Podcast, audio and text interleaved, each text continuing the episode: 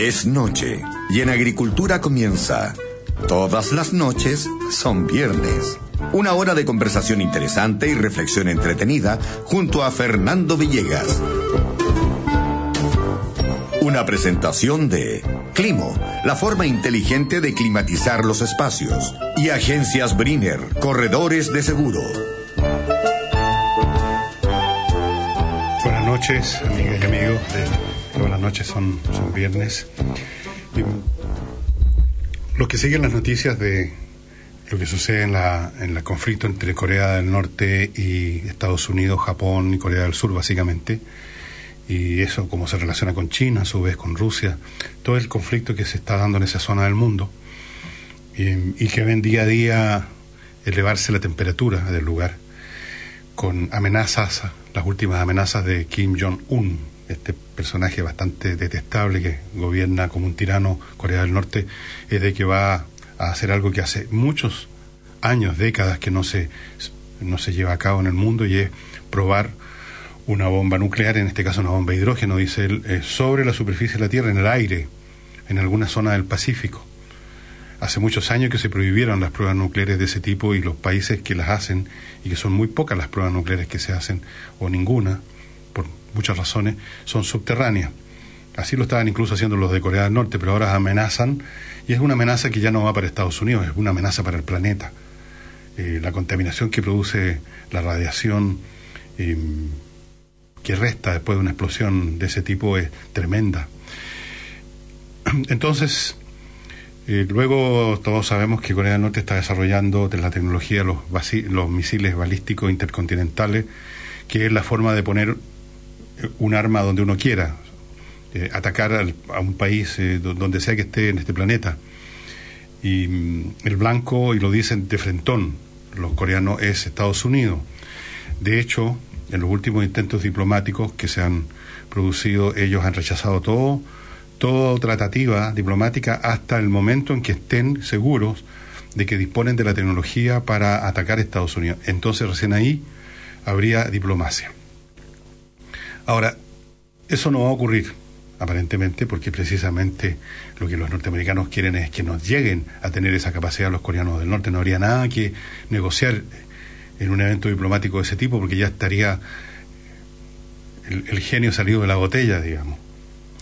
Entonces la pregunta, y ese es el tema que vamos a tratar ahora, y vamos a ir a, vamos a tocar a uno de los personajes, historiadores, casi diría yo, cientista político, eh, el primero de la historia, y que hasta el día de hoy es leído con reverencia por los expertos, es el tema de si es posible que haya efectivamente una guerra una nueva guerra, una guerra en gran calado, incluso con intercambio nuclear, o no.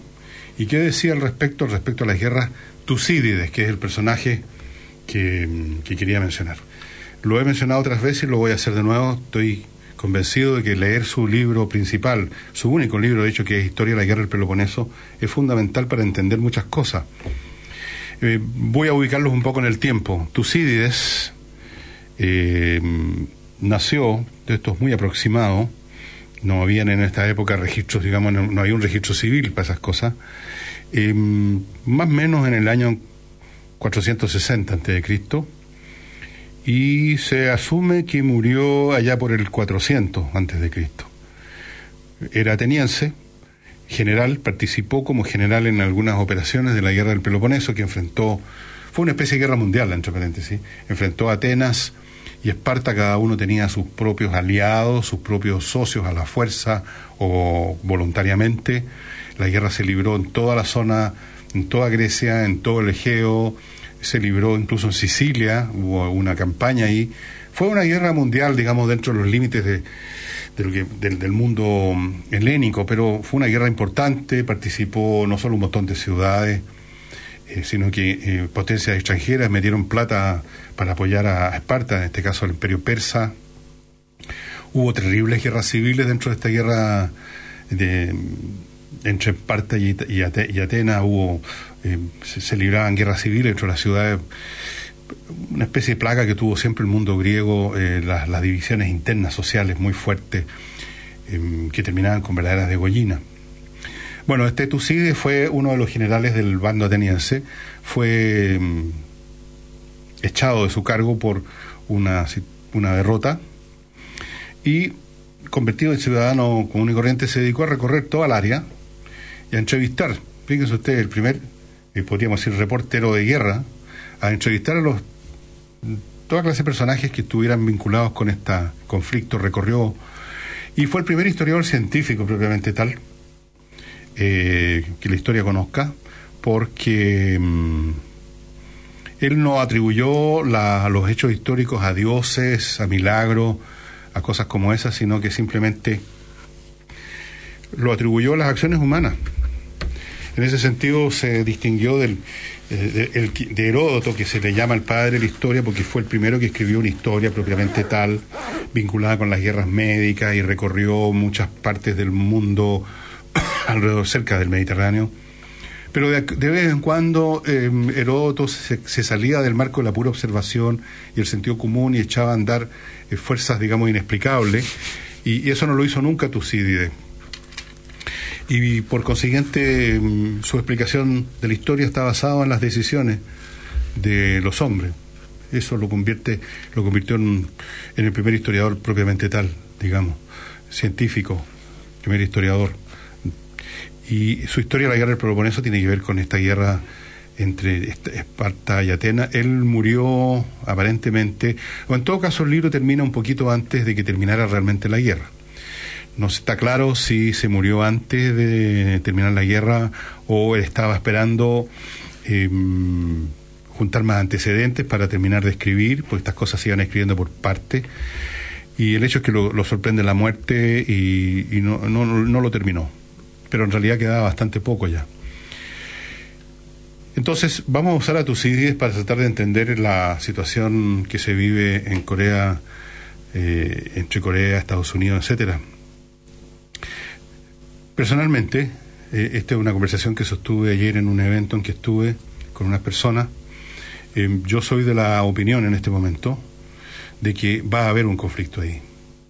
Y pienso que lo va a haber porque se dan todas las condiciones para que lo haya, es decir, no hay simplemente, en primer lugar, un espacio para la negociación diplomática. Eh, la diplomacia no es una, un, instrumento que funcione en cualquier circunstancia, eso es absurdo. Cuando usted escucha a alguien, hay muchos comunicadores que repiten esa monserga de que lo que necesitamos es más diplomacia, hay que preguntarse qué es la diplomacia. Eh, no es simplemente que se reúnan los señores alrededor de una mesa con hartos eh, floreros y cosas, eh, rodeados de fotógrafos. La cuestión es si hay algo que negociar. Los diplomáticos son simplemente los ejecutivos que llevan a cabo una negociación, lo cual implica que hay un terreno para negociar. Si no hay un terreno para negociar, toda esa parafernalia del mundo diplomático no tiene ninguna, no, llega a ninguna parte. Así que no existe la diplomacia como tal en sí misma, no tiene, no tiene capacidad de eficacia causal a menos que sea en ciertas condiciones. Y resulta que en este caso no hay ningún espacio para negociar porque lo que quiere Corea del Norte y lo que quiere Estados Unidos son cosas totalmente opuestas. Estados Unidos quiere que Norcorea se desnuclearice, o sea, que termine con su desarrollo de armas nucleares. Probablemente incluso va a querer que, las que ya desarrolló las la desarme eh, y en todo caso que también detenga el desarrollo de basiles, misiles balísticos. En otras palabras, lo que Estados Unidos quiere es que se ate las manos a sí mismo Corea del Norte. Y Corea del Norte piensan que ellos no pueden sobrevivir como régimen, este régimen tiránico de esta verdadera dinastía que ya viene de abuelos, padres e hijos, si no tienen capacidad para eh, asustar a los norteamericanos con el hecho de que ellos, aunque fueran derrotados en una guerra, aunque fueran hechos desaparecer del mapa, podrían generar un daño inaceptable en Estados Unidos. Estados Unidos no podría aceptar un intercambio nuclear que significara una victoria eh, en que tienen una o dos o tres ciudades convertidas en ceniza con 20 millones de muertos. Estados Unidos no puede aceptar eso. No pudo aceptar en Vietnam 50.000 muertos. O sea, cuando empezaban a llegar lo que llaman los gringos las bolsas de plástico con los cadáveres, se empezó a generar este ánimo antibelicista, antiguerra de Vietnam. Eh, una civilización, una sociedad más o menos avanzada, tiene poco estómago para resistir muchas bajas en estas cosas. Y imagínense ustedes un gobierno que se enfrenta a un país que le puede causar 20 millones de muertos y una destrucción prácticamente casi total o una disrupción, una interrupción, un daño enorme a la, a la, economía. Imagínense un país que recibe un bombardeo atómico, aparte de los muertos, aparte de la contaminación, la economía se derrumba, se rompen las redes de intercambio, se genera una situación insufrible, invivible, los heridos, los, los que están muriéndose eh, por contaminación radioactiva. Es, inaceptable. Entonces los coreanos quieren llegar a la, a la, situación de poder hacerle eso a Estados Unidos. Estados Unidos está en la situación de no querer en ningún caso que, que Corea pueda hacer eso. Entonces, ¿dónde está el espacio para negociación ahí? Ninguno. Entonces, todo lo que detiene hasta este momento, que ya que no se haya desatado una guerra, son frenos externos. La lógica misma de la situación lleva inevitablemente un conflicto. Si este aún no se ha producido, es por factores externos y los voy a enumerar uno por uno. Primer factor externo. Estados Unidos todavía no ha reunido en la zona la acumulación logística necesaria para una guerra. Las guerras no parten de un día para otro, usted tiene que prepararla, tiene que movilizar hacia la zona donde se va a producir el conflicto, tiene que llevar a cabo una movilización hacia esa zona, o sea, llevar las tropas a los que se llaman puntos de partida, los puntos desde los cuales pueden iniciar operaciones ofensivas o defensivas, tiene que llevar depósitos de, de munición, de alimentos, instalar los hospitales para los que para tratar a los heridos, eh, movilizar eh, las tropas, no solamente las tropas, sino el equipo. Cada soldado moderno tiene atrás una estela de aparato administrativo para mantenerlo en el campo de batalla. Alguien tiene que organizar administrativamente la llegada de alimentos, de bebida, de municiones, etcétera. Y todo eso lo está haciendo en este mismo momento, desde luego lo está haciendo hace rato ya Estados Unidos. Ustedes pueden entrar a varios sitios de internet eh, vinculados, pongan Corea del Norte, Estados Unidos, van a llegar a varios sitios en, en que se siga el detalle lo que está haciendo Estados Unidos en esta materia. Eh, por ejemplo, en este momento ya hay tres grupos de tareas, cada uno de ellos encabezado por un enorme portaaviones norteamericano en o, o cerquísima ya de las aguas de cerca de la frontera con Norcorea. Está el Ronald Reagan, que es el, es el portaaviones más nuevo, más poderoso, más, más, más enorme, enorme. Está llegando otro, eh, bueno, a lo mismo los nombres, Y, Z. Cada uno de estos portaaviones son tremendos monstruos, eh, con 80 o 90 aviones de combate, más helicópteros, aviones de guerra electrónica, más cada uno de estos portaaviones lleva, por eso se llama Fuerza de Tarea, un montón de barcos de apoyo, eh, normalmente cruceros y destructores o destroyers con um, los sistemas de combate contra misiles, el sistema Aegis que usan ahora los destructores americanos de última generación, están construidos, diseñados alrededor del sistema de vigilancia electrónica y combate contra misiles llamado en castellano Aegis. Aegis. Ya, Todas esas, esas fuerzas de tareas se están posicionando cerca de Corea. Aviones. Estados Unidos está llevando a aeropuertos en Japón y en Corea del Sur los bombarderos B-1, B-2, los B-52 y toda la, para, toda la, el, repertorio de aviones de combate que tienen, incluyendo los de última generación, los F-35, que son aviones que no son detectables por los radares, por lo menos los radares que puedan tener los norcoreanos están haciendo un stockpile, un, una acumulación de munición. Creo que en la última vez que vi esta noticia ya llevaban acumulados algo así como 800.000 bombas, bombas aéreas. Después tienen que juntar munición de artillería para los tanques, para la artillería, eh, la artillería común y corriente, ¿no? Y así sucesivamente. Entonces todo ese proceso se está llevando a cabo eso no se podía, no se puede llevar a cabo una guerra si no se está eh, movilizado en todos esos sentidos. Les voy a contarles los otros factores que están todavía manteniendo la paz, entre comillas, eh, después de una pausa. ¿Te acuerdas que antes usábamos compact disc para la música? Y en las fiestas andaba con una caja de discos y si se rompían o se perdían, ¡chao! ¿Y te acuerdas que antes usábamos leña para calentar las casas? ¡Leña! ¿En Santiago? No, chao. Así como cambió la forma de escuchar música, Climo cambió la forma de climatizar tu casa. Con Climo, climatiza tu casa por un costo único mensual desde 25,990 pesos al mes. Tu casa calentita en invierno y fresquita en verano. Conoce más en miclimo.com y cotiza ahora. Te sorprenderás. Climo.com. Era hora de innovar en climatización. De seguro se trata, llame al 22 496 5000 y en solo tres tonos un profesional estará a su servicio entregándole la mejor atención. Seguros para empresas y personas, seguros de bienes físicos y financieros, seguros de vida y salud. Más de 85 años al servicio de nuestros clientes. Agencias Brinner Corredores de Seguros, la calidad de servicio que usted necesita. Compadre, apurémonos porque parece que yo era. Tranquilo, se vienen tiempos mejores. Hay que votar por Piñera para presidente, pues, oiga. También hay que elegir core. Así que necesitamos uno que no nos deje clavado. Uno que haga la pega. ¡Como, nosotros! Monkever. El core de Piñera. En Las Condes, Vitacura, Lo Barnechea, Providencia, Ñuñoa y La Reina, Manuel José Munkeberg, el core que hace la pega. Coopeuch cumple 50 años haciendo realidad los sueños de sus socios. Averigua cómo ser parte de la cooperativa en www.coopeuch.cl o llamando al 600-200-1200. Sé parte hoy de la cooperativa y podrás acceder a productos financieros responsables y disfrutar de los múltiples beneficios creados especialmente para sus socios. Coopeuch, 50 años unidos por lo que quieres. Este año me gustaría recorrer Europa. A mí me encantaría construir la piscina para este verano. Yo quiero empezar con mi emprendimiento. Yo me aburrí el auto. Me quiero comprar una moto. ¿Y tú? ¿Cuál es tu proyecto? Porque queremos hacerte la vida más simple. Te presentamos Préstamo Personal Vice, un plan perfecto para tus proyectos. Pídelo y conoce nuestras condiciones convenientes con la flexibilidad que necesitas para concretar tus ideas. Infórmate más en vice.cl. Banco Vice, simple para ti. Infórmese sobre la garantía estatal de los depósitos en su banco o en www.sbif.cl. Deportes en Agricultura, con la información deportiva del momento. Es una presentación de Hyundai Camiones y Buses, una empresa indomotora. Nueva Signature Guacamole de McDonald's, placer en crear. Scotiabank, auspiciador oficial del Campeonato Nacional.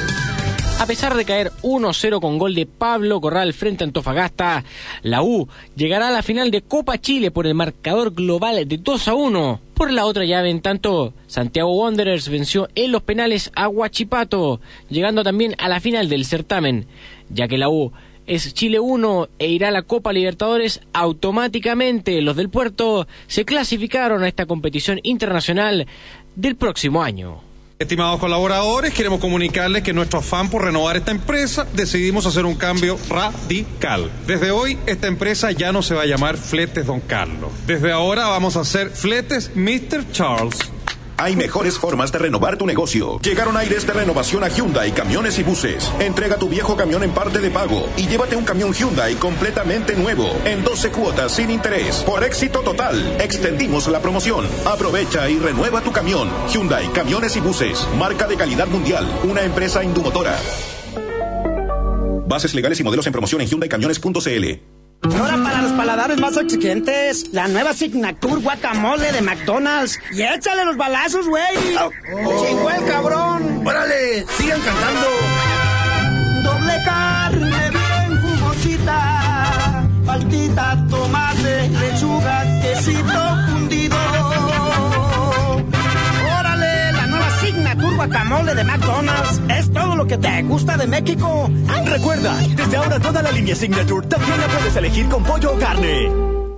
Parecen una barra alentando a su equipo, pero no. Son clientes de Scotiabank que obtuvieron un 50% de descuento en las entradas para el campeonato con sus tarjetas de crédito Scotiabank. Escuchémonos un poco más. Parece que también se hicieron hinchas del banco. Hoy, tu pasión está más cerca que nunca. Vive toda la pasión del campeonato Scotiabank y compra tus entradas con 50% de descuento con tus tarjetas de crédito Scotiabank. Hazte cliente hoy. Más información en scotiabank.cl. Infórmese sobre la garantía estatal de los depósitos en su banco en sbif.cl. Pronto, otro contacto con la mejor y más completa información deportiva. Luciano Cruzcoque fue un gran ministro de Cultura. Soy Luciano Cruzcoque, ustedes me conocen como actor y ministro de Cultura del presidente Piñera. Como diputado, trabajaré junto a él desde el Congreso para mejorar la vida de nuestros ciudadanos y tener un país más inclusivo, solidario, con más trabajo y oportunidades para todos. Este 19 de noviembre, vota para diputado P92 en las comunas de Santiago, Providencia, Ñuñoa, Macul, San Joaquín y La Granja. P92. Vota Luciano Cruzcoque.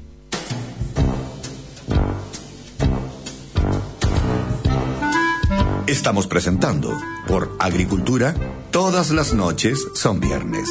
Un encuentro diferente con Fernando Villegas. Y les recuerdo a nuestros auspiciadores, en Miclimo, la empresa tecnológica chilena, que en conjunto con empresas tecnológicas europeas ha desarrollado el sistema de climatización más avanzado del mundo, el más avanzado de Latinoamérica desde luego, único país que lo tiene en América Latina es Chile. Eh, olvídese de todo lo que usted conoce en calefacción o aire acondicionado. Todo eso quedó obsoleto de un paraguaso. Estamos hablando de la bomba de calor, que es un dispositivo que opera con una función que le permite a usted graduar la temperatura en cualquier época del año como usted quiera. En verano, cuando están todos cayendo los patos asados, usted tiene su casa o su oficina a la temperatura que usted quiera, 18 grados, 15, si le gusta más frío, 9 o 21 o 20, lo que usted quiera aire acondicionado. En, vera, en invierno, cuando se están todos muriendo de frío y prendiendo estufa y respirando combustibles quemados, leña, parafina, usted tiene sus ricos 21 grados o la temperatura, el sistema friolento, lo que quiera, está funcionando como aire, como calefacción. En épocas intermedias como esta, que de repente hace frío, calor en distintos momentos del día, usted también gradúa este aparato como quiere. Son aparatos de alta tecnología alimentados con energía eléctrica, consume muy poco, usted los controla con control remoto dentro de la casa o la oficina, fuera de su oficina, puede incluso fuera del país con el celular. Hay aplicaciones, porque está conectado a internet este aparato, que le permite saber cómo va el consumo, cómo va el consumo de electricidad. O sea, por todos lados por donde usted lo mire, este sistema que usted lo puede instalar donde quiera, es un enorme salto hacia adelante. Deja atrás en la polvareda, en el camino, aún los más modernos sistemas de antiguo usted, que usted haya conocido. Olvídese de estas estufas eléctricas con ventiladores o esto otro. Todo eso es en el fondo la misma tecnología de gastar una enorme cantidad de electricidad calentando un filamento. Olvídese de eso y entre al mundo de Climo. Para agregarle otra ventaja, usted no tiene que hacer una inversión tremenda, usted simplemente paga una renta por cada equipo llega a fin de mes y usted paga más o menos 26 mil pesos, ya sea que haya ocupado todo el día o no el equipo. La tarifa es totalmente plana y usted puede instalar eh, los dispositivos donde quiera. No, hay en esto ninguna limitación en su casa, eh, en su oficina, en su fábrica, etcétera, etcétera, etcétera, etcétera. ¿Cómo obtener este servicio? Porque es un servicio. Entre al sitio miclimo.com y ahí están los más detalles de lo que yo le he contado y ahí se inicia el proceso para obtener una visita de la gente de Climo para que le instalen este sistema que es tan fantástico que la empresa acaba de ganar un premio de innovación mundial por esta, por esta tecnología. Ya sabe, miclimo.com. Y les recuerdo además que si usted quiere adquirir un seguro, cualquier seguro, de vida, de incendio, para su empresa, para su casa, personal, y no sabe por dónde ir, por dónde irse, porque hay muchas ofertas, recurra a agencias Briner Corredores de Seguro que van a buscar el mejor seguro para usted. Son especialistas en seguro, en correr seguro, son corredores de seguro. No le venden un seguro de ellos, le ven el mejor para sus necesidades en el mercado. Esto lo está haciendo Agencias Briner desde hace 85 años, lo cual ya es una prenda de calidad, ninguna empresa financiera o, o de cualquier clase que no funcione muy bien, dura 85 años, dispone de la certificación ISO 9001, que no la obtiene cualquiera, y por donde usted lo mire, eh, le da a usted un respaldo y un conocimiento y una experiencia que nadie más tiene. ¿Cómo hacer eh, suyo este servicio? ¿Cómo ponerse en manos de Agencia Briner? Agarra el teléfono y llame al 22 496 5000. Voy a repetir el número.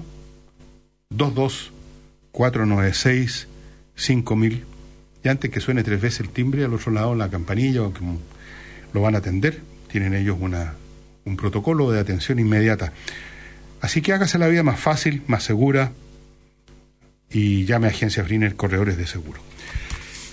Y continuamos con, con lo que estábamos conversando. Estábamos, estábamos diciendo que si no ha habido aún guerra, porque no, hay, no veo cómo la lógica del asunto, ya la voy a examinar, lleva inevitablemente a eso. En este momento lo que está, esto es como algo que está puesto en una pendiente. Tiene que caer, esa es la lógica de la situación, pero usted la puede estar sujetando de algún modo. La está sujetando el hecho de que todavía Estados Unidos y, sus aliados no están todavía eh, con, la, con el con el abastecimiento, con, la, con el despliegue suficiente y necesario para dar un golpe decisivo. Ese es un factor en contra. Segundo factor en contra, que en algún grado Corea del Norte tiene como rehén a Corea del Sur. Esto es como, usted lo ha visto en un millón de películas, llega la policía donde se asaltó un banco y sale un delincuente con una pistola puesta en la cabeza de un rehén. Entonces la policía queda más o menos paralizada. Corea del Norte tiene de rehén a Corea del Sur porque están, eh, son, están muy cerca la capital de Corea del Sur, que es Seúl, a donde tienen instalados miles de cañones, piezas de artillería, piezas de artillería que pueden en, un poco segundo hacer llover miles de obuses. Un cañón moderno puede disparar una, una pieza, una, un obús cada 10, 15 segundos, cuando más. Entonces puede hacer llover miles y miles y miles de obuses por minuto y francamente matar a mucha gente y hacer una destrucción tremenda. Esa es la pistola que tiene puesta en la cabeza de Corea del Sur. Entonces eso ha frenado bastante, desde luego, Corea del Sur, que ha tratado desesperadamente de llegar a acuerdos pacíficos, pero ha sido rechazado en todas sus iniciativas. También ha sido un freno la postura de China. China últimamente ha estado tratando de controlar a Corea del Norte, pero no tan intensamente como podría, porque por muchas razones a China, eh, China simplemente no puede, no siente que pueda dejar caer del todo a Corea del Norte. Eh, no puede dejarla simplemente a merced de Estados Unidos del todo. Eh, no, no le gusta mucho que Estados Unidos pueda librar una guerra de destrucción contra Corea del Norte que está ahí. Tienen una frontera bastante larga entre China y Corea del Norte. Vea usted el mapa. Entonces, eh, ha habido la duda, ¿qué haría China? ¿Van a intervenir? ¿Van a ir a ayudar a Corea del Norte como pasó en la guerra de Corea del año 53? ¿Recuerdan ustedes que en un momento dado, cuando los norteamericanos ya tenían arrinconado a Corea del Norte, de pronto aparecieron millones de soldados chinos? Eso ha sido otro freno. Bueno, han habido de estos frenos, desde luego tampoco hay muchos eh, políticos norteamericanos o incluso generales americanos que tengan ganas de, apretar ahora el botón. Eh, entonces, todos esos son frenos que impiden que tengamos todavía acción militar. Pero, como ustedes pueden observar, son frenos externos, son situaciones que son cambiantes. El día de mañana sí va a estar preparado Estados Unidos con todo el aparato logístico listo.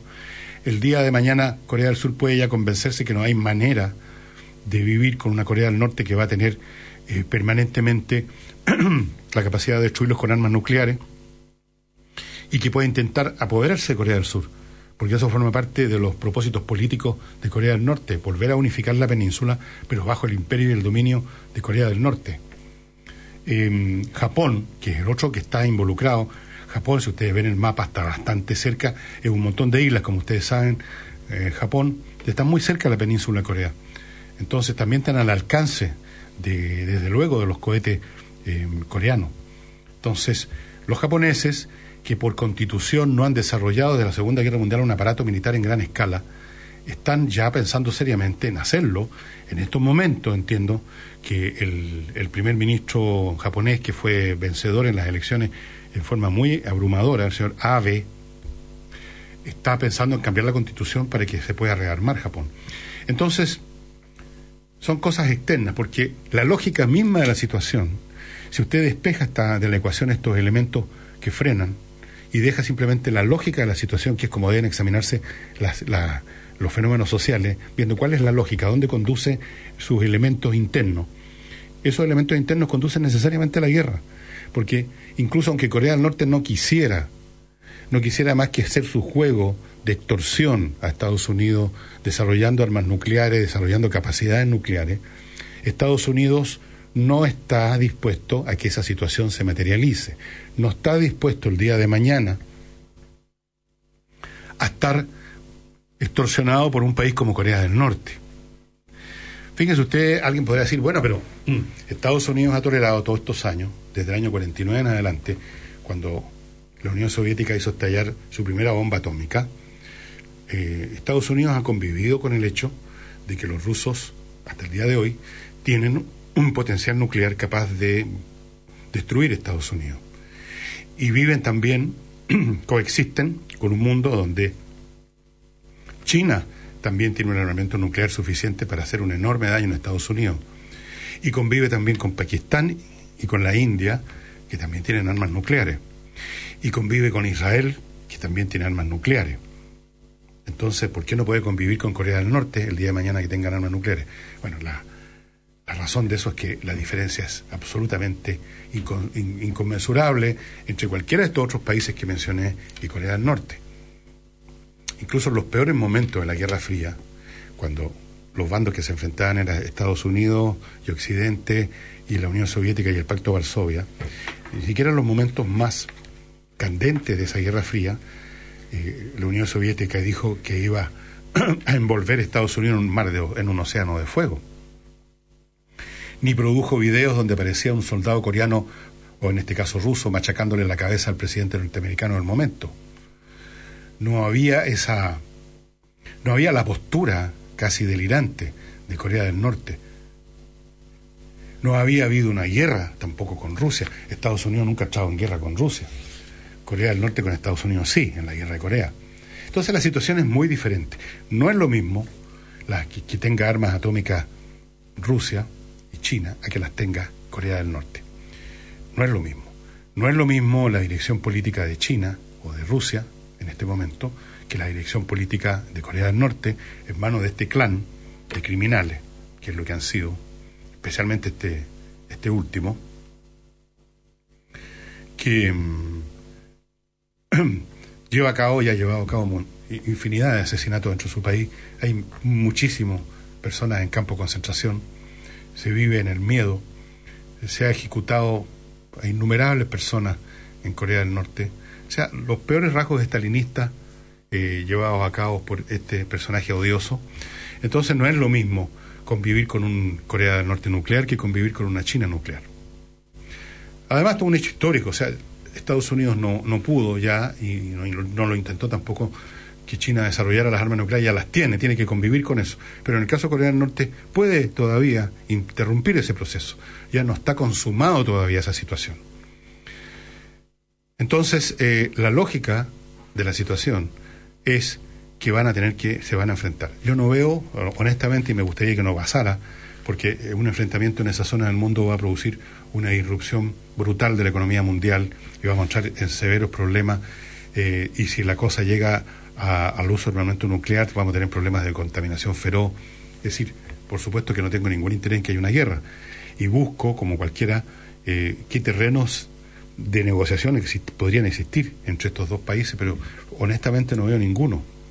Eh, se ha mencionado por ahí, he leído, algunos políticos han mencionado que la negociación podría ser que Corea conservara lo que tiene hasta ahora, los misiles que tiene hasta ahora y las armas nucleares que tiene hasta ahora, pero que detuviera, que congelara el proceso.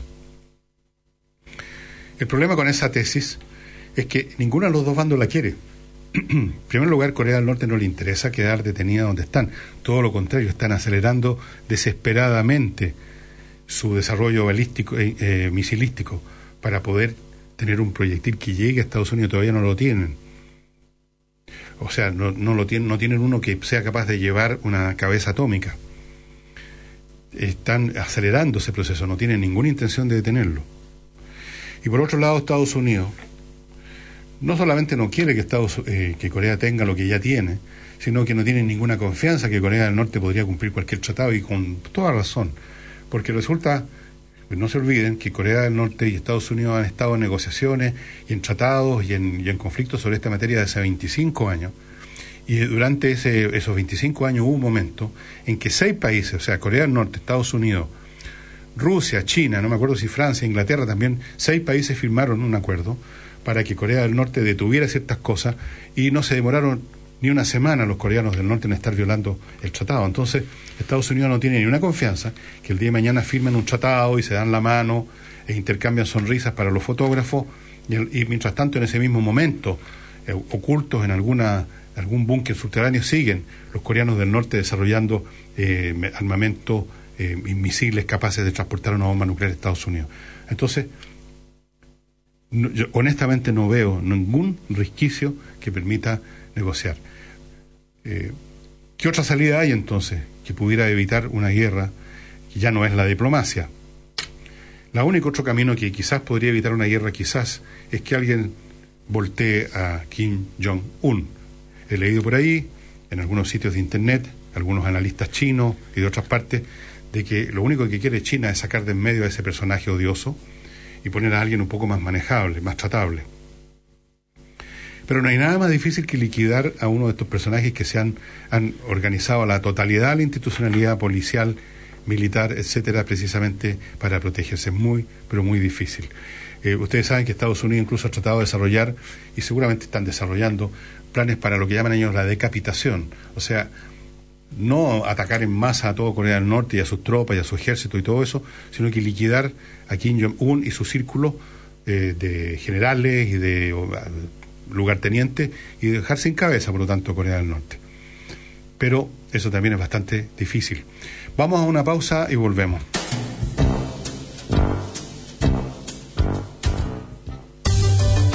Cuando hablamos de seguros, debemos acudir a los mejores. Agencias Briner Corredores de Seguros, más de 85 años entregando la mejor atención a nuestros clientes. Marque el 22 496 5000 y en un máximo de tres tonos, un experto atenderá sus requerimientos. Seguros para empresas y personas, seguros de vida y salud, seguros de bienes físicos y financieros. Agencias Briner Corredores de Seguros, la calidad de servicio que usted necesita. ¿Te acuerdas que antes usábamos compact disc para la música? Y en las fiestas andaba con una caja de discos y si se rompían o se perdían, ¡chao! ¿Y te acuerdas que antes usábamos leña para calentar las casas? Leña.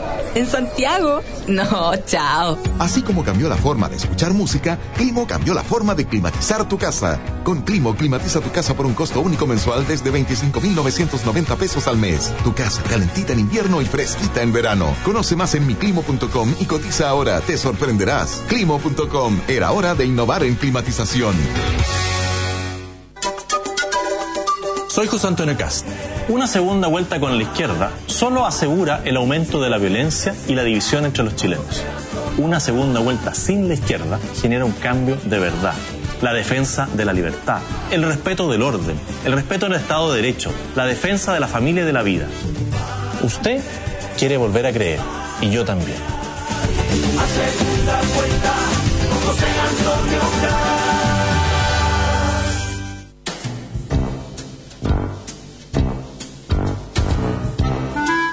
Estamos presentando por Agricultura, todas las noches son viernes. Un encuentro diferente con Fernando Villegas. Vamos a volver, estimados amigos, ahora con un poquito de música. Eh, hace anteayer, me parece que les puse el primer movimiento, la primera partecita de una hora de Bach que se llama Las variaciones Goldberg. Ahora vamos a hacer una cosa un poquito diferente. Vamos a ir a otra de las grandes, grandes, grandes obras de Johann Sebastian Bach, que se llama La ofrenda musical. Les voy a contar la historia de la ofrenda musical, que es muy interesante. Eh, Bach y el Federico, eh, Federico el Grande, rey de, de Prusia, eran contemporáneos. Ya era famoso, relativamente famoso Bach como músico. Y a su vez este rey, Federico el Grande, Federico II el Grande, que era un tipo muy culto, muy leído, muy inteligente, tocaba instrumento, incluso compuso algunas piezas de música. Y algunas de ellas son interesantes, fíjense. Entonces quiso conocer a Bach y lo citó a su palacio. Y llegó Bach finalmente, por supuesto, quien puede negarse una invitación del rey. El rey le mostró su colección de clavecines y en un momento dado el rey le dijo, ¿qué le parece esta pieza? Y tocó una pieza, una, una secuencia melódica y armónica muy bonita, eh, y Bach la encontró muy, muy interesante y mm, sin necesidad de anotarla probablemente la memorizó en su cabeza, se fue, se terminó la visita y al cabo de un tiempo le mandó un regalo al rey Federico que se llama la ofrenda musical, el regalo, Musikalische Opfer. Le regaló, ¿y en qué consiste? Tomó el tema original del rey eh, y lo fue desarrollando en secciones y de formas cada vez más complejas, con dos instrumentos, con tres instrumentos, con cuatro instrumentos, con en forma de canon, en forma de fuga, fugas en distintos movimientos, etcétera, etcétera, etcétera. Y una obra maravillosa, una de las obras donde están escondidas, o no escondidas, a la vista o no a la vista, depende, o al oído o no al oído, las más profundas y fantásticas bellezas del arte de la música. Yo creo que es la obra cumbre de la música de todos los tiempos. Y como yo creo que les he despertado la curiosidad, vamos a escuchar tres minutos del primer, de la primera parte de la ofrenda donde se expone el tema que escribió, que compuso el rey. Es un tema muy hermoso. Hay un pequeño desarrollo de clavecín, solamente para clavecín, pero igual vamos a interrumpir a los tres minutos. Y luego vamos a escuchar solamente tres minutos de la última sección, que es la pieza 14 o 12, no recuerdo, de la ofrenda musical, en que ya está desarrollado en su máxima complejidad y diría belleza, con distintas líneas melódicas que se cruzan, se entrechocan, se combinan, etc. Escuchemos entonces el tema inicial de la ofrenda musical.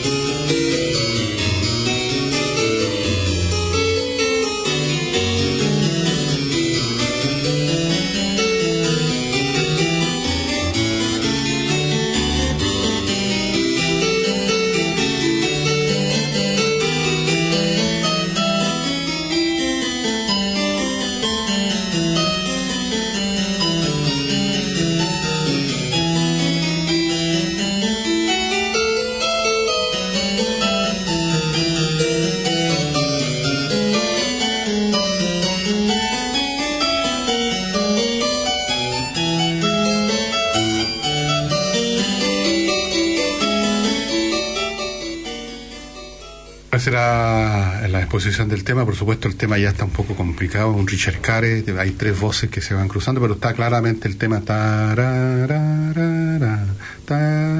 etcétera, etcétera. Vamos a escuchar ahora cuál fue la, la construcción más compleja y de una belleza ultraterrena, diría yo, que hizo con este, esta figura musical Johann Sebastian Bach.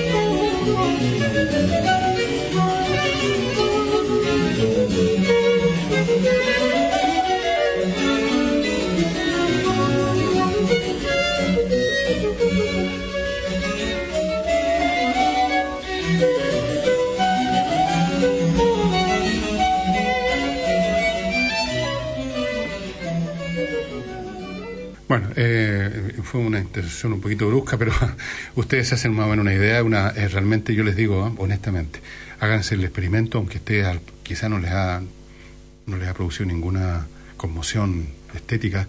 Escuchen esto una o dos veces, eh, desde la primera hasta la última, y concentradamente, y es realmente hermoso.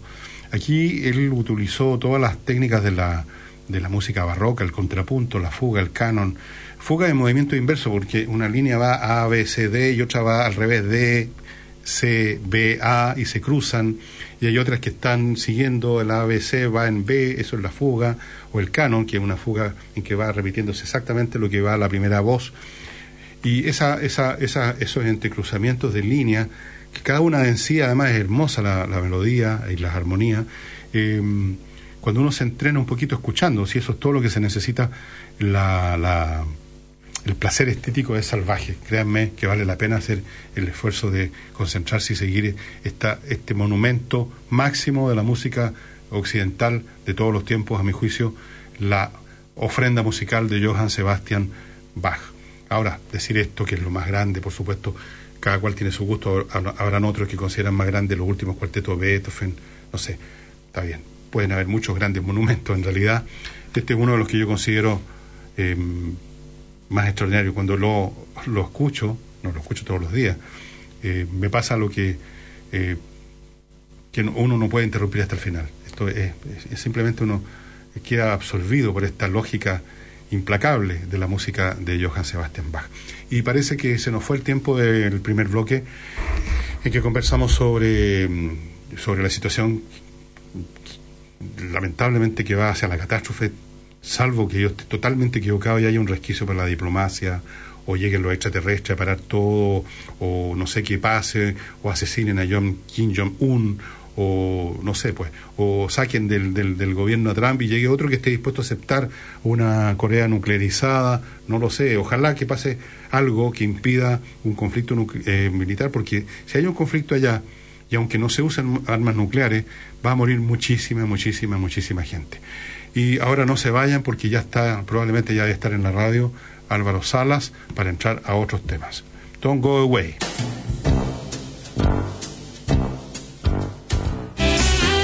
Es hora de El Consejo Inmobiliario, con ofertas y las mejores opciones para la compra de su propiedad. Una presentación de Inmobiliaria Noyagam con su edificio de Ezequiel Fernández 1938, Ñuñoa. Y edificio Arboleda de Inmobiliaria Américo Vespucio. En Ñuñoa, Inmobiliaria Noyagam invita a conocer el edificio Ezequiel Fernández 1938, ubicado en uno de los sectores más tradicionales de la comuna. Cuenta con espectaculares departamentos de tres dormitorios pensados 100% en la familia. Arquitectura moderna y vanguardista, quincho con vista panorámica, jardines interiores, exteriores y mucho más, destacándose como un edificio de calidad superior. No deje de visitar la sala de ventas y piloto en Ezequiel Fernández 1938, fono 222 37 39 60 www.noyagam.cl. Disfruta de toda la conectividad en el mejor sector de Las Condes. Edificio Arboleda. Excelente ubicación cercano a Avenida Colón y Américo Vespucio. Todo lo que necesitas en un solo lugar con amplios espacios y finas terminaciones. Descubre un diseño único a un precio irrepetible. Departamentos de 3 y 4 dormitorios de 100 a 237 metros cuadrados totales desde 6.660 UF. Visite nuestro espectacular piloto en Avenida Américo Vespucio 984, esquina Cristóbal Colón Las Condes, o entra a www.iarboleda.cl. Fue el Consejo Inmobiliario una presentación de Inmobiliaria Noyagam, con su edificio de Ezequiel Fernández 1938 Ñuñoa. Y Edificio Arboleda de Inmobiliaria Américo Vespucio. En Sura compartimos tu sueño de conocer el mundo, de hacerlo tuyo. Por eso, comienza por conocer un mundo de inversiones con nuevas alternativas de inversión. ETF, plataforma de inversiones internacionales, fondos de inversión y fondos multiactivo, que se suman a la mayor oferta de fondos mutuos de Chile. El mundo está más cerca que nunca. Sura, ahorra con productos de inversión. Fondos intermediados por corredores de Bolsa Sura. Infórmese sobre sus características esenciales, las que se encuentran contenidas en su reglamento interno. Deportes en Agricultura, con la información deportiva del momento. Es una presentación de Hash Papis te invita a andar feliz por la vida. Club Hípico, el club donde ganas más. Yerba mate Amanda, la maduración justa. La Intendencia Metropolitana autorizó a las 40.000 personas el compromiso entre los hispanos y Colo Colo el domingo 5 de noviembre a disputarse a las 18 horas en el Estadio Monumental. Así, el cacique estará más que nunca acompañado de su gente en esta verdadera final en la que enfrentará al equipo que hasta el día de hoy los acompaña en la punta del torneo. Hash Papis te invita a andar feliz por la vida. El optimismo es una actitud permanente de volver a empezar, de analizar, de estudiar los hechos para comprender mejor los errores, para así mejorarlos y lograr las metas propuestas. Hash Papis, walk happy. Si la emoción ya se acabó. Si los panoramas se acabaron. Tranquilo, este viernes 27 se viene el clásico Grupo 1, el ensayo Mega 2017. Un panorama imperdible con degustaciones, parque de diversiones gratis en el sector central, entretenidos shows de dobles y mucho más. El viernes 27 de octubre desde las 10.30 de la mañana. Ah, y no te pierdas el espectacular show de fuegos artificiales en Club Hípico, el club donde ganas más. Yerba mate Amanda, me gusta, me gusta. Me gusta, me gusta. Me acompaña y me da energía. Yerba mate Amanda, me gusta. Yerba mate Amanda, la maduración justa. Pronto, otro contacto con la mejor y más completa información deportiva. La experiencia de viajar comienza antes de que el piloto diga. Puertas en automático, cross-check y reportar. Antes de que te den la bienvenida. Welcome, sir. Comienza a disfrutar antes de llegar a tu destino. Bienvenido al Banco de Chile Travel Lounge del Aeropuerto Internacional de Santiago. El único salón VIP exclusivo para clientes del Banco de Chile con tarjetas de crédito Travel Club, donde vivirás una experiencia de confort y relajo con diseño de vanguardia, cava de vinos premium y excepcional gastronomía para comenzar un gran viaje. Infórmate sobre los cupos y accesos en bancochile.cl. Agricultura 92.1 en Santiago. En Osorno 92.1. Oye, ¿tú sabes cuál es la palta que se ríe? No, no, no sé. La palta jajajas. ¿Ya? Palta has, ¿ah? El chiste es malo, pero la palta es muy buena. Palta Hass, rica y saludable. Disfrútala en familia, con tus amigos y, ¿por qué no?, con tu suegra. En sándwich, ensaladas o al natural, la palta Hass tiene múltiples beneficios que te protegen del colesterol alto y enfermedades cardiovasculares. Palta Hass, en el corazón de la familia. Lo mejor de lo nuestro se vive en Restaurant Chilenazo, porque durante 44 años hemos entregado la mejor gastronomía chilena. Exquisitas parrilladas, mariscos, todo esto acompañado con vinos provenientes de las mejores viñas nacionales. Encuentra un chilenazo cerca de ti en Macul, La Florida, Las Condes, Santiago Centro y ahora también en Maipú. Información y reservas en chilenazorestaurant.cl. Restaurant Chilenazo, 44 años brindando lo mejor de lo nuestro.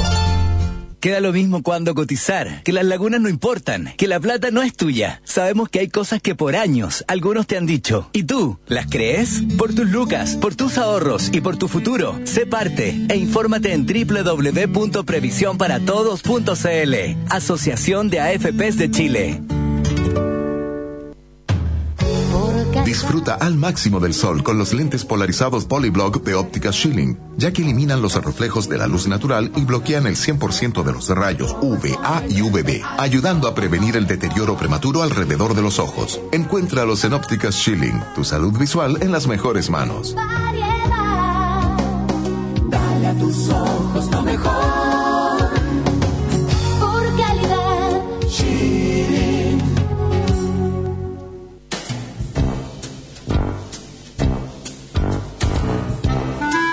En Agricultura estamos presentando Todas las noches son viernes.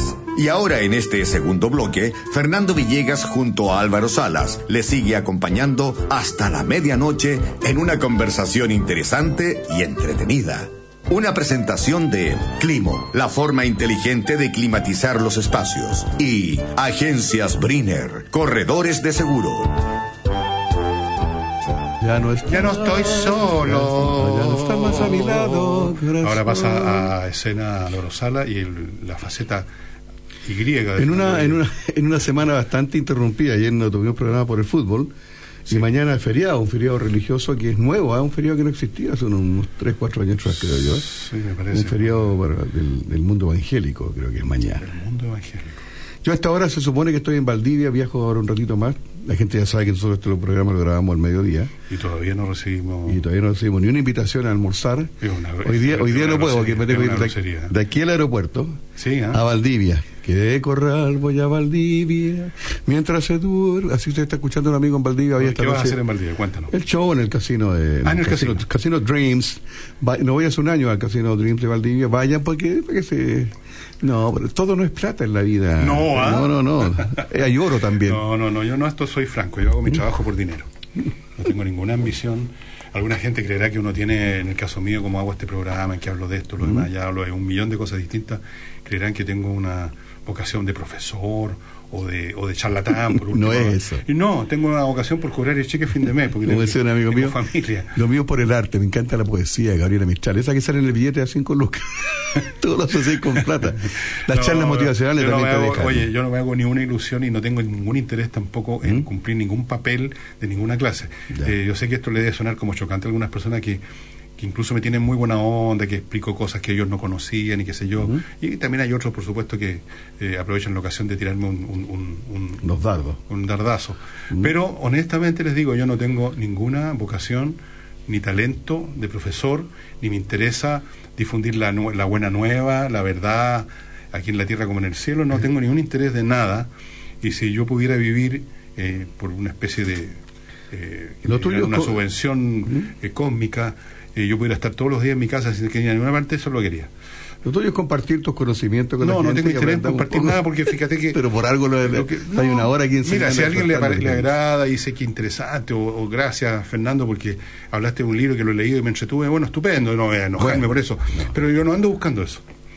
No ando buscando difundir la buena nueva, no, no ando, que, que no quiero profetizar ni hacer del Mesías, Ni tampoco ni el siquiera la- profesor primario ni de nada. Ni tampoco el dueño de la verdad, que hay gente critica, "Ay, se cree que se cree que se la sabe todo. No, sí, se me la sé todas, sí, pero sí. igual, no, eh, no me interesa. Créanme, lo hago, eh, no, no, no tengo problema en hacerlo, porque no. eh, pero no, no, no crean que hay algo mesiánico, ni, ni, ni yo, yo no voy a mentir en esta materia, no, no, no tengo asco. Y yo te voy a decir una cosa, A que mi, mi postura es la de muchos. Lo que pasa es que son más mentirosos y dicen, oh, yo me pongo la camiseta. Y lo políticamente yo correcto.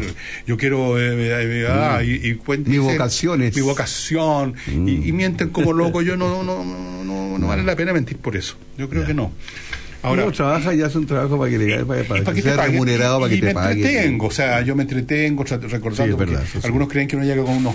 Tú sabes que no, porque estás viendo. Que uno llega con unos torpedos, que uno se preparó. No, yo llego con lo que. Y Ahora el veces- ideal sí es trabajar en algo que te haga feliz, que te guste y que te entretenga. Me gusta contar cosas porque me sirve para, te voy a decir, me sirve para mí para recordarlas, porque ponte tú, yo Pero no ahora tengo, hablando de un tema. estaba hablando de un tema, potente. sí, que vi ayer, en, que he estado siguiendo, que es el caso de la guerra probable, que yo creo que va a ocurrir entre Estados Unidos y Corea, por, por Va para allá la cosa. expliqué, yo creo que sí, va para allá, esa es la lógica de la situación. Y eso me sirvió para acordarme de Tucídides, que no alcancé a contarle un par de cosas más sobre Tucídides a los auditores. ¿De quién? Era un historiador griego que fue el primer Tucídides, que fue el primero que investigó la conducta humana y los fenómenos sociales sin eh, recurrir a Dios y milagros, sino que no, las cosas funcionan porque los hombres toman decisiones. Así que fue Buenas primer- o malas, pero decisiones. pero decisiones humanas. Y, mm, y, él- y él estudió la guerra del Peloponeso, que fue una guerra terrible eh, entre los atenienses y los espartanos.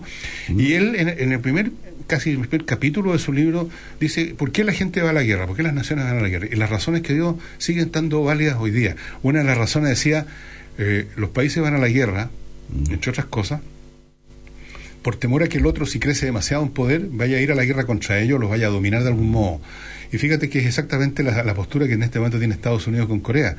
Están con ganas de ir a la guerra y destruirlo, porque no quieren que llegue el momento en que los coreanos tengan suficientes misiles como para bombardear a Estados Unidos. Entonces, muchas guerras son guerras preventivas en el fondo.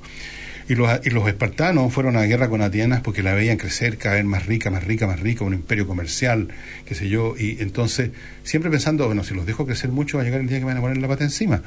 Y esa es una de las causas de muchas guerras. Pero mucha Y gente que lo está escuchando dice, claramente. "Pucha, los países eligen a sus autoridades, a sus presidentes, a sus gobernantes porque son personas inteligentes, personas cultas, personas que tienen algún conocimiento. Y uno dice, ¿por qué uno puede llegar a algún acuerdo? ¿Cómo se puede Es que hay veces que no se puede llegar a un acuerdo. Sentarse a conversar, No, oye, es que pero no hay que veces- va a morir gente inocente. Álvaro, Álvaro, Sí, hay, gente- hay veces que tú no puedes conversar porque no hay nada que conversar. No, es imposible No, no hay. acuerdo. Eso es lo que se analiza aquí. Es como la línea del tren, no se junta nunca la, la, la- las Son ideas. paralelas. O sea, si tú tienes una, tú quieres hacer una cosa A y yo quiero hacer la cosa B y son opuestas, no hay, no hay, no hay ningún No punto estamos de acuerdo en nada. No, no podemos. Uno tiene que imponerse al otro. No, no. Y ahí vamos a la violencia, a la guerra. Bueno, ¿y cómo en, en qué consiste por lo demás la política de todos los días en una democracia? ¿No es eso exactamente? ¿Acaso se juntaron o se están juntando los candidatos en una conversación para ver si llegan a una especie de programa único para Chile? No. Van a tener que competir y curioso. imponerse al otro. Pues. Hoy día o ayer escuché un candidato, que no lo voy a nombrar, que dijo, eh, tal persona, por otro candidato, eh, no es mi adversario político, es mi enemigo. Mi enemigo. Entonces le preguntaba el periodista, oye, pero usted, eh, ¿cuáles son sus planes eh, si usted fuera presidente? No, yo quiero la paz, quiero la unidad, quiero que seamos un país todos hermanos, que seamos todos amigables, que no exista el rencor. Pero usted acaba de decir que tal persona es su enemigo. ¿no? Sí, no, no, yo políticamente es mi enemigo. Yo no quiero que él sea presidente porque sería malo para el país, sería malo. Pero yo a su vida personal, yo quiero que a su familia todo le vaya muy bien, que él se... Una, unas contradicciones, pero... Bueno, hay, hay veces que de repente la gente no quiere aceptar ver la realidad tal como es y andan tratando de escabullirse con supuestas conversaciones y diálogos y mesas de diálogo y cosas, pero hay veces que se puede y hay veces que no nomás. Y hay que aceptar la realidad, así como eh, todo tiene remedio menos la muerte, decía alguien. Bueno, a veces todo tiene remedio, pero hay cosas que no tienen remedio. No todo tiene remedio. No todo tiene remedio. Eh, en las relaciones humanas hay, hay veces en que las naciones no, no pueden sino llegar a la guerra o mantenerla en suspenso. Como dije yo ahora, la guerra no se ha producido porque hay una serie de frenos. Pero si tú sacáis los frenos, la lógica va a llevar las cosas para allá. Bueno, pero pasemos a otro tema más, más Pero para cerrarlo el tema, ¿tú crees que es inevitable esta Yo creo que tal como están las cosas, yo creo que es inevitable. Y, si, y si todavía han ocurrido es porque hay algunos frenos puestos a esta cuestión. Pero si tú sacáis los frenos, es- esto es como una un, un- que sea una pelota puesta en un, en un en un tobogán. O sea, la lógica del asunto, si tú la soltáis, se va, a va a ir para abajo. Esta cuestión es Y la lata es que ahora, ahora an- antiguamente la guerra entre dos países, dos frentes, no se involucraba el resto del planeta, el resto, ahora es todo tan... no sé, tan- Ahora se involucra todo porque por, por el lado económico, por el lado de, por millones de lados. todo. O sea, eh, ya no es una batalla entre dos regimientos que se disparan con unos mosquetes cagones ¿Te acordás cuando se y enfrentaron mueren unos pocos miles, y unos pocos cientos y se acabó la guerra y se firma un tratado. Y, y ya, y ahora después hay no, otra guerra y la misma cosa. Ahora no. po. Ah, ya, no hablemos más de guerra. Hablemos de tu número. ¿Qué vaya a presentar en el casino? Voy a hablar de las guerras hoy día. Claro. De las guerreras. De las guerreras. No, bueno. Ahí estamos, ahí vamos. La invitación a la gente, eh, cuando uno, por lo menos en el caso mío, de cuando uno, la gente paga una entrada o te van a una actuación, es que yo tampoco soy de mandar mensajes, no soy ese de dejarle a la gente pensando y reflexionando sobre pues, quién es uno también para mandar ese, ese tipo de mensajes. Yo lo único, mi, mi pretensión no va más allá de que ese rato que estemos juntos, una hora, una hora y media, la gente se olvide de todos estos problemas de las guerras y todas estas cosas y diga, pues este gallo por lo menos me entretuvo, me hizo reír, me olvidé de mi situación. Después vuelvo a la realidad bruscamente, pero y, y hacerle ver también la contingencia, la realidad la de verte con, un- con un enfoque, con un bajo el cristal del humor y también te ayuda bastante a sobrellevar un poco la, la- la- las cosas grises del, del día a día. Pero más nada más nada más que eso. ¿no? A- a- Pero a tú tienes una rutina para mañana. Sí, ahora Hoy sí, día, para, pa' esta noche, para esta noche. Esta noche. Mañana O es feriado, mañana no tú no, no- tú no eres un contador de chistes. No, tú pues, desarrollas una rutina. Uno, ah, el, el chiste lo, lo, lo orquestáis de otra Pero manera. dentro para que- de una- dentro de una de una historia. trayectoria, Esa es la idea. Un comediante. Eso, eso se llama ser comediante. eso, es ser comediante. Yo una vez fui a Estados Unidos hace años atrás, fui invitado al programa Francisco a, a, Asado Gigante, Noche Gigante, hacía. Y llego al aeropuerto y, me dicen, eh, y te preguntan, ¿a qué vas? Viene, no, se vengo por tres, cuatro días. Y no, ¿A qué viene? Y, toda la- ¿Y cuál es su, su, a- a- a- su labor profesional? Eh, Humorista. Y empezaron a buscar una lista que tienen ahí ellos de actividades, profesiones, oficios, y no aparecía. Y me empecé a preocupar, pues, decía, pero, ¿quién es humorista? Me decían, no, no entendí quién es humorista. Y allá existe el comediante, no existe el humorista. sí, comedia. Es comedian. sí. Comedians. Oh, ok, ahí, ahí fue el, el comediante. No sé cuál es la gran diferencia, pero los dos, tanto el humorista como el comediante, tenemos la misma labor en, en la vida. Y hablando de causa que haces tú también las charlas motivacionales, que tú dices que también le No, no día- hago charlas motivacionales. No, pero me dijiste el otro día que de repente a la gente que te escucha le ponía un grado de humor también a las cosas. Sí, pero eso es accesorio, no ¿Ah? es lo esencial. No. en el caso mío es lo esencial, los demás son accesorios. Pero a la gente también le gusta que le hagan ver su... Yo esa- la- o sea, creo que te conté que hago una charla que se llama Conviértase en un trabajóbico, no trabajólico, co- por cómo convertir el trabajo en un hobby. Esa es la, la idea del mensaje. Y para que la gente vea que, que- que se siente reencantada con el trabajo. Hay gente que, que reclama porque tiene trabajo, otros reclaman porque no tienen trabajo, otros que reclaman porque tienen mucho trabajo. Entonces, buscarle el lado... Pero deben haber trabajos que es Sí. imposible encantarse. Por Hay ejemplo, los que limpian pozos sépticos, no Un creo día que uno se pueda reencantar sí. con la pega de limpiar un pozo séptico. Un día mencionamos, hicimos una lista, ¿te acordáis?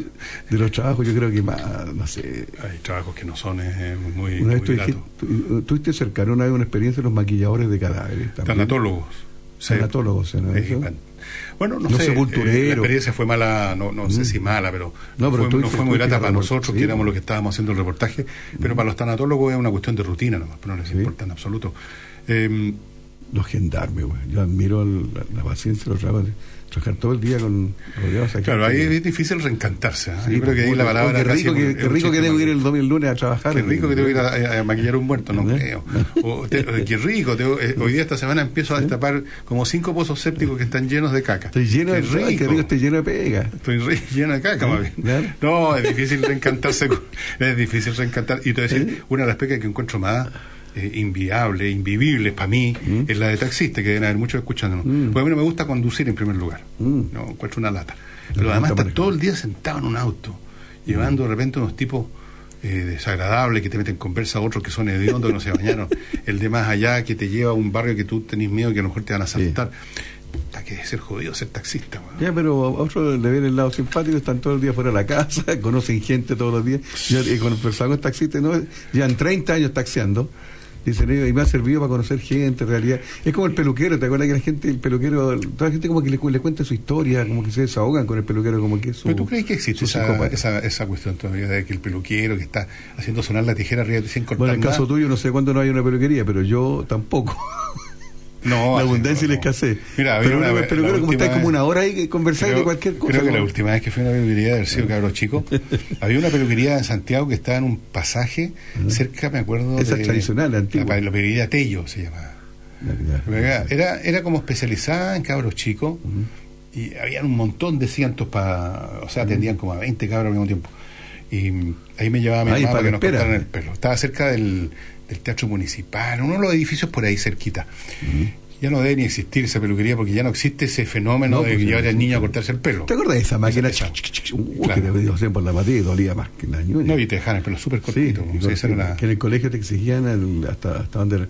Yo en Valparaíso, yo soy de allá, por eso cuando nombré esas No, cosas. eres de Santiago. Valparaíso. No te había, no te había contado. No me había un- contado, un ¿verdad? bueno, antes que se me olvide. Yo mi, en mi casa, en la subida Camin, al lado de una peluquería. Y yo con mi hermano mayor, nano, íbamos niños a jugar. Éramos, mi papá era amigo del peluquero. Íbamos a la peluquería a jugar cuando no había gente, nos prestaban los sillones y jugábamos a la peluquería con mi hermano. Y un día mi hermano, no me doy cuenta, empezó con una navaja así como a afeitarse y se hizo un cortecito aquí. Lo, me dio sustito, pues. mi papá se enojó con el peluquero. Tú sabéis que había, y, y creo que existe todavía en Santiago, no, en el centro, no, no sé ahora, no voy al centro hace años, créeme, no, no tengo razón para ir. Había una peluquería que estaba, me parece que en Huérfano, sí, cerca de Agustín, ¿Te acuerdas de por ese le- sector. Los lecheros de las peluquerías que era un Sí, tubo así como de tubo color y que da vuelta. Claro, como un caramelo. Había una peluquería, la Caballero, y que además afeitaban. Y entonces habían algunas personas que de vez en cuando, una vez a la semana, tú, Barberías. y una barbería, iban porque les gustaba el, el protocolo, la conversación, que te ponen el paño calentito, que después ¿Te bajan afeitado una navaja. vez con un barbero? No, po. Oye, una Y experiencia te dejan, la, te dejan sí, como bote de huevo, o sea, mejor afeitado imposible. Como monja, y, y te peinan y qué sé yo, y, y es como un oasis de la vida de la ciudad. Y yo siempre pensé, cuando pasaba por ahí, miraba para adentro, veía este espectáculo, voy a venir un día especialmente, o nunca lo hice, fíjate, Una capaz que vez ya ni exista. Oye, y pasa la navaja por una correa que tienen colgada así como que la fila. Si alguien sabe de la existencia, incluso la, quizás la misma peluquería o barbería nos puede contar, eh, háganos saber esto a nuestro sitio web que se llama, a nuestro mail, que nunca lo estamos... ¿Cuál es? eh, todas las noches, arroba radioagricultura.cl. Todas las noches. ¿no? ¿Vamos a una pausa? Ya, y nos afeitamos y volvemos.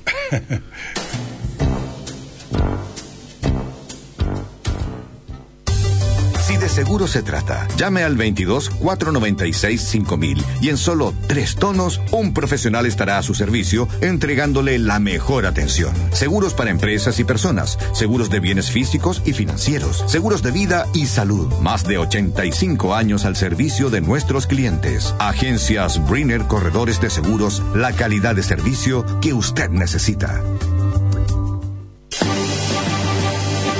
Deportes se vive mejor, junto a Milton Millas. Es una presentación de Clínica Med. Devolvemos a los deportistas a su hábitat. Hoy, evitemos la ingesta de ácidos grasos trans para el cuidado de nuestra salud. Los ácidos grasos trans son tipos de ácidos grasos insaturados que se encuentran principalmente en alimentos industrializados que han sido sometidos a hidrogenación o al horneado.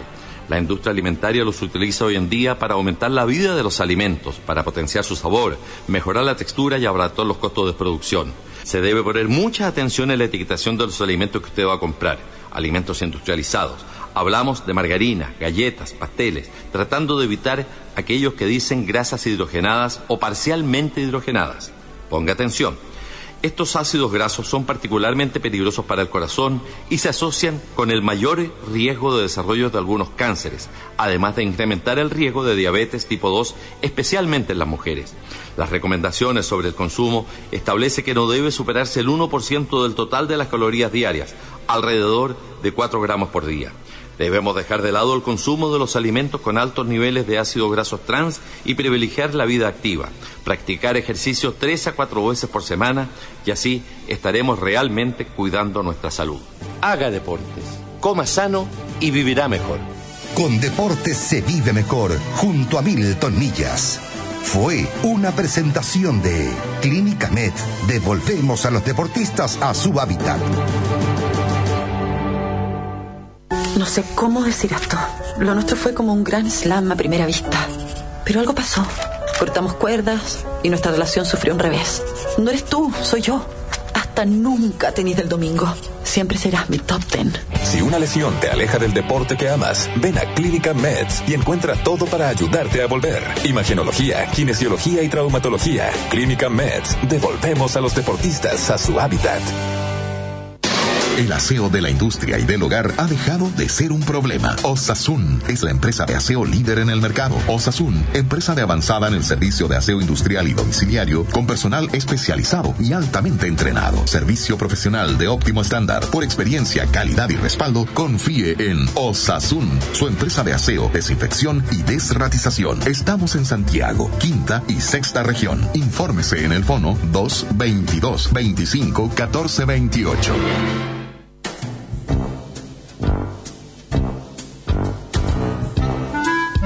Estamos presentando por Agricultura Todas las noches son viernes. Un encuentro diferente con Fernando Villegas y Álvaro Salas. Eso es lo bonito de este programa, ¿viste? Estamos de vuelta ya, partimos con la guerra de, del Peloponeso y terminamos en una peluquería. Pelo por- Era el pelo Peloponeso. El- la, la guerra del pelo parleso. Peloponeso, claro. Oye, yo una vez tenía que contarte, de, de, de- de ocioso, dije, ¿de qué se siente? Y me fui a afeitar, estaba cuando joven, pues cuando las primeras barbas, esas duras que te dan. Oye, y de, verdad que hay, pero, y me duró la afeitar, pero como 10 días, no me salía. Pero tengo unos- unas toallitas así, que casi hirviendo así la cara hasta donde más se pueda soportar. Oye, y te agrandan, te agrandan los, te- se te abren los poros. Y después te, te sentís la pasada. Oye, de verdad que da un placer de. Pero un protocolo, y después lo hacen con, con, con toallas con agua fría. De verdad es, un- es una bonita experiencia para. Lo voy a hacer, me dieron ganas. No sé si hay barbería acá en la parte. Yo creo que ahora te de- deshuellan. Hoy día no. Yo creo que aprovechan para degollarte el tiro. Ah, usted Álvaro Sala, usted que me contó el chiste el peluquero, toma, ahí tenía un Toma, toma, toma miércoles. No, pero la, la cortada de pelo era. Y cuando uno era niño, te ponían el asiento del, del cliente, ponían una banquita para que, para que no le quedara tan bajo al peluquero.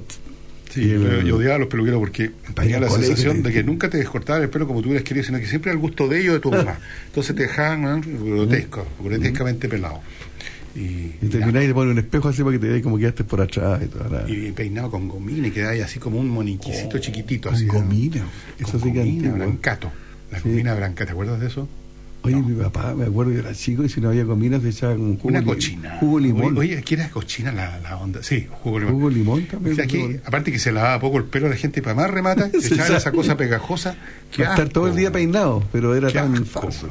Hoy nombré Valparaíso, déjame hacer un paréntesis re importante para toda la Porque gente. tú eres de Valparaíso, ¿no? Porque esa gente que nos está escuchando en Valparaíso, la quinta región, es que anoche, eh, tú estás un poquito ajeno al fútbol, el guanderito nos dio una alegría muy grande a todos los guanderinos porteños, porque hay una Copa Chile, que te la cuento a ti, que es paralela al campeonato, al campeonato oficial. No, bueno, no hayan que inventar para sacar No, no, si la. Copa Chile. La No, Copa Chile inventan una- un torneo hace muchos tantos años esta Copa Chile. Bueno, está bien, pero por Dios que- ¿Sabes ¿Cuál es el original que tiene que juegan todos al comienzo? Todos los equipos, tanto de primera como de segunda división, juegan entre ellos, juegan, Sí, se van sí. eliminando. Bueno, y y va quedando de, de 30 equipos, quedan 15, después quedan 8, después, Y ahí- y- y Wander ayer llegó a la final, va a jugar con la U de Chile, y por haber quedado en la final, Wander participará en la próxima Copa Libertadores de América, lo que ¿Y nos con quién juega la muy- final? Con la Chile. Con la Chile. Con los chunchos. Ahí Van a volar plomo porque son los caturros con los chunchos, los loros con los con los búhos. la- la crema. ¿Y dónde juegan? En un pucha, lo único raro es jugar en una cancha neutral. La Chile simpáticamente quería jugar acá en el Nacional, mira que neutral. Creo que van a jugar en Concepción el próximo día 11 de noviembre. Ahí estaremos apoyando a los, verdes. Gracias, Wanderito, por la alegría que nos brindaste ayer. Cierre de paréntesis. Oye, eh, ¿te parece? Tú pusiste una música, recién me contaste, eh, pa- para oído exigente. Mm. Yo vengo con. yo soy el superficial de acá, de la dupla, y voy a poner una música bastante más eh, cercana al, a- al oído ¿Qué común. sería? ¿Qué sería? Y es el Gran Rey Conef y un tema que todo el mundo lo ha tarareado, lo- no, no bailado, porque no es para bailarlo, pero es la versión del tema Brasil, un tema ícono, pero una versión muy, muy, muy de Rey Conef. Pongamos un poquito de música este último día de la semana hábil.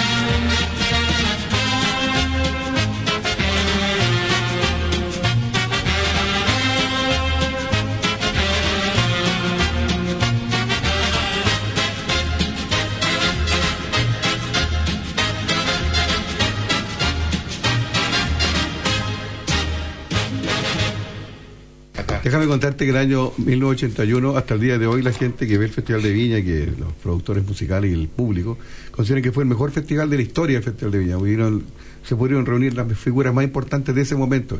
Y entre ellos vino Ray Conniff. ¿ah? Y vino de jurado y tenía que actuar el último día con su orquesta y coro. Y ese año fue, en la parte de humor, fue el Happening con Ja.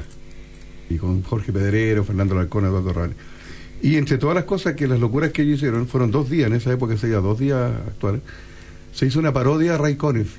Pero acá se hizo con un coro, éramos como 20 arriba del escenario, el Manso Coro se llamaba, y donde se hizo una parodia, era todo humorístico la, la puesta en escena, pero musicalmente, lo grabamos en estudio y todo, estaba hecho a la pata y sonaba espectacular, y de hecho todavía de repente lo repiten, porque sonaba demasiado bien y demasiado perfecto. Y esto anduvo molestando un poco a Ray Conniff, que estaba en el jurado, y la gente lo enfocaba, o sea, en la televisión lo enfocaba y hacía como que bailar, pero después presentó su queja porque él iba a actuar el último día, y iba a hacer eso mismo, pero con un coro de ocho personas, nomás que era el coro de él. Y la verdad que hubo que darle explicación a Ray Conniff, que se ha hecho con mucho respeto, pero que disculpara, porque el, curiosamente un grupo humorístico había hecho una mejor versión musical de este tema, de este y otro tema. Le aguaron el número. Le- le- sí, pues imagínate que, que tú vayas a actuar a un lado como humorista y, te- y- y te telonea un humorista mejor que tú. De verdad. la- Pero fíjate que ese, el, el, el Conniff básicamente tendría que haberse sentido inagradecido porque ya en esa época Conniff había pasado de moda, se habían olvidado de él. Él tuvo su momento en los años 60 y me acuerdo Sí. que alguien decía como metáfora, cuando llegó Ray Conniff a Chile, los discos de él, las carátulas de los discos de él se usaban cuando más para levantar fuego en los asados, decía. Uy, que servían las carátulas. Sí, servían Sí, mucho. servían Y, y, y lo hicieron re- renacer. No sé si eso también se, se proyectó en Estados Unidos, pero acá por lo menos se pegó un, baño de juvencia, una, un rejuvenecimiento. Si aunque tú ves sido- vinilos de esa época, fíjate que todas las carátulas de los long play de, de Conniff, era una mujer muy linda, muy preciosa, siempre ocupaba una, una- en primer plano una mujer, y era su señora, su mujer, la usaba como modelo para sus discos. Ah, mira señora, la señora Conniff. Murió Conniff, yo creo. Sí, falleció hace ya algunos años. Viejito. Tenía su edad también el hombre. Esa, esa frase es muy su nuestra. edad. Si todos Y tenemos todo, nuestra todo el mundo, hasta los niños tienen su edad. Porque, Sí, pues, o sea, que ya tiene su edad, ya como si tú el otro día. Vi súper lúcido.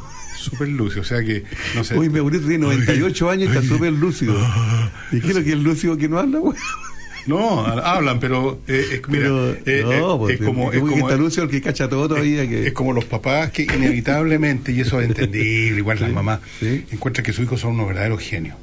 Entonces, oye, pero es tan inteligente además, fíjate que dice mamá. Eh, o qué sé yo, a- me, me ve con el celular y al tiro la agarra y empieza a tocar botón. Y no se dan cuenta que esas son cosas que hacen y han hecho todos los, todos los tiempos. Mi cabro chico salió súper despierto. Súper despierto. Claro, y cuando está durmiendo, no, ahí está súper dormido, Ahí pero está cuando está despierto, súper despierto. Y se da cuenta de todo, y cacha, y uno, que gana decirlo, y dice, todos los niños son iguales. Todos los niños hacen la misma escena. ¿Eh? Pero verdad. Oye, cuando tu hijo se manda una, una, una cagada, oye, que es travieso el niño. ¿eh? travieso. Y cuando un niño ajeno, puta, el cabro de mal educado, mal educado. ¿cómo los papás no se dan cuenta? Ahí, hay, hay gente que se molesta mucho en los aviones, en los buses, cuando una guagua llora y, meten una bulla y, uno, y lloran a grito, porque está bien que lloren los niños, porque es una forma de Son manifestar. exagerados para llorar. Pero cuando la tranquilidad, la paciencia de los papás, ya, pues mi amor, ya, ya, si ya vamos a llegar. No sé, pongan el chupete, tengan, no sé, pues un, un amarreo, pues, pero... Sí, estrangular. Mi mamá tenía una frase, cada vez que pasaba esta talla de un chiquillo porquería que estaba gritando como loco. Las siempre- pataletas, Siempre sí. comentaba, Herodes fue un gran hombre. ¿El qué? Herodes fue un gran hombre. ¿Te acuerdas que fue el que mandó matar a todos Sí. los cabros chicos para ver si mataba también al, que- al Mesías que iba a llegar? Herodes fue un gran hombre, decía siempre. Pero si uno mismo está subiendo ahí cuando son guaguas, eh, es rico jugar con ellos, se le cariño, y cuando empiezan ya odiosos, empiezan a morir, ya, así, ahí está tu hijo, ahí está el- ese rato que no, no nos gusta mucho. el- pero Son, son odiosos los seres humanos hasta desde que nacen, hasta que se mueren. Es la que dicen, hoy tan linda la niña, tan rica que está chiquitita, y, dice, y- y después cuando están más grandes, y siguen ricas. Dice, Son ricas como hasta los 25 años. No, pero. Y, y ese dicho que dicen, eh, pucha, cuando chico que unas ganas de comérmelo, y después más tarde, ¿por qué no me lo habré comido este desgraciado? Hay tantos que, que van a cambiar. Yo soy el segundo de cuatro hermanos, y siempre, normalmente en mi época, en Valparaíso, no sé si hay de contar. Ah, no, en serio, eres soy de Valparaíso. Valparaíso. Ah, no me digas, fíjate. Claro. Ya. Cuando, y mi hermano mayor, dos años mayor que yo, y normalmente era, oye, la ropa que iba dejando, que iba quedando chica, el hermano mío, y quedando para ti, para que me da rabia. ¿sabes? Los zapatos. Los zapatos, güey. Róbatelo estas zapatillas. sí. Pero si están nuevas, se las usó tu hermano nomás. pues Era no una- era- po. éramos pobres, era una clase media Sí, pobre. po, Todo, sí, todo, todo, clase todo, media no baja. había nada. Fíjate, yo no sé tú, en el caso mío, mi mamá trabajaba en un banco, el Banco Estado, y, y, y- y qué sé yo, yo no conocí una bicicleta Tuya eh, propia. No, no, no, no. Nunca tuve hasta que ya grande, ya trabajaba, me compré una bicicleta. Pero no, no tuve nunca que regalar una bicicleta porque mi mamá no habría podido costear eso. Mm. ¿Para qué hablamos? Televisor en mi casa no hubo hasta el año 68 más o menos, ya hacía rato que había Uy, televisores. salió hace po. Sí, pues, pero no había plata. Eh, radio había una. Era un lujo. Todo era así, era muy. Y, y te digo, el caso mío era prácticamente toda la clase media chilena, vivíamos en una austeridad. Lo que mi mamá Oye, tenía bastante era oye, el libro. Oye, y perdona, antes de sí. llegar a los libros. Hay fotos de la familia chilena sentada en el living alrededor de la radio. Claro. Qué Tal cual. increíble. Oye, a, a las, a las 9 de la noche dan un programa, Claro. no sé, una, tele, una tele, un teleradio. el, no sé el reporter, eso, el reporter, eso, primero con oreja, las últimas noticias de la presentada por la United Press. Oye, y la gente comía rápido para irse a sentar al living a escuchar el programa. En vez de ver la tele, se sentaban a escuchar la radio. Bueno, y después hicieron lo mismo con la tele, que estaba en el Sí, living, ahora ¿te acuerdas? sí. La tele era un mueble que estaba en el Ahora living. no se usan. No, no, no, en los livings no hay nada. Aunque los especialistas dicen que no es bueno tener una tele en el dormitorio porque uno no duerme ahí, pero si no hay nada más, más cómodo que acostarse a ver una buena película. Pero en, las- en los living ahora, incluso hay casas donde el refrigerador estaba en el living o en el comedor para En que el se mío, viera. en el mío sí. Sí, ¿Viste? Eh, Sí, ¿Viste? el Era living como- porque no había, en primer lugar la cocina no cabía. No, no cabía tampoco. Eh, entonces lo ponías en la parte donde está el comedor. El frigider. El frigider, que me acuerdo que el primero que llegó a mi El casa, frío. mi mamá de haberse endeudado hasta el cogote, era una marca que se llamaba Super Polar, que lo Uh, hacían acá en eso no Chile. lo he escuchado nunca. Viejísimo. Pero enfriaba por lo estaba ahí. ¿Ah? Enfriaba por lo menos. No Enfriaba, tenían, sí. y no tenían hielera aparte, no era, No, no, era- hueón, no, ¿Eh? ya- ya era aparte. Y no se ponían cosas en la puerta. Y te acordáis que el living Era siempre eso. había una mesita de centro con un florero. Sí.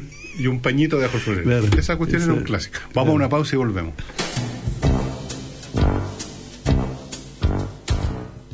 ¿Te acuerdas que antes usábamos compact disc para la música? Y en las fiestas andaba con una caja de discos y si se rompían o se perdían, ¡chao! ¿Y te acuerdas que antes usábamos leña para calentar las casas? ¿Leña? ¿En Santiago? No, chao. Así como cambió la forma de escuchar música, Climo cambió la forma de climatizar tu casa. Con Climo climatiza tu casa por un costo único mensual desde 25,990 pesos al mes. Tu casa calentita en invierno y fresquita en verano. Conoce más en miclimo.com y cotiza ahora, te sorprenderás. Climo.com, era hora de innovar en climatización.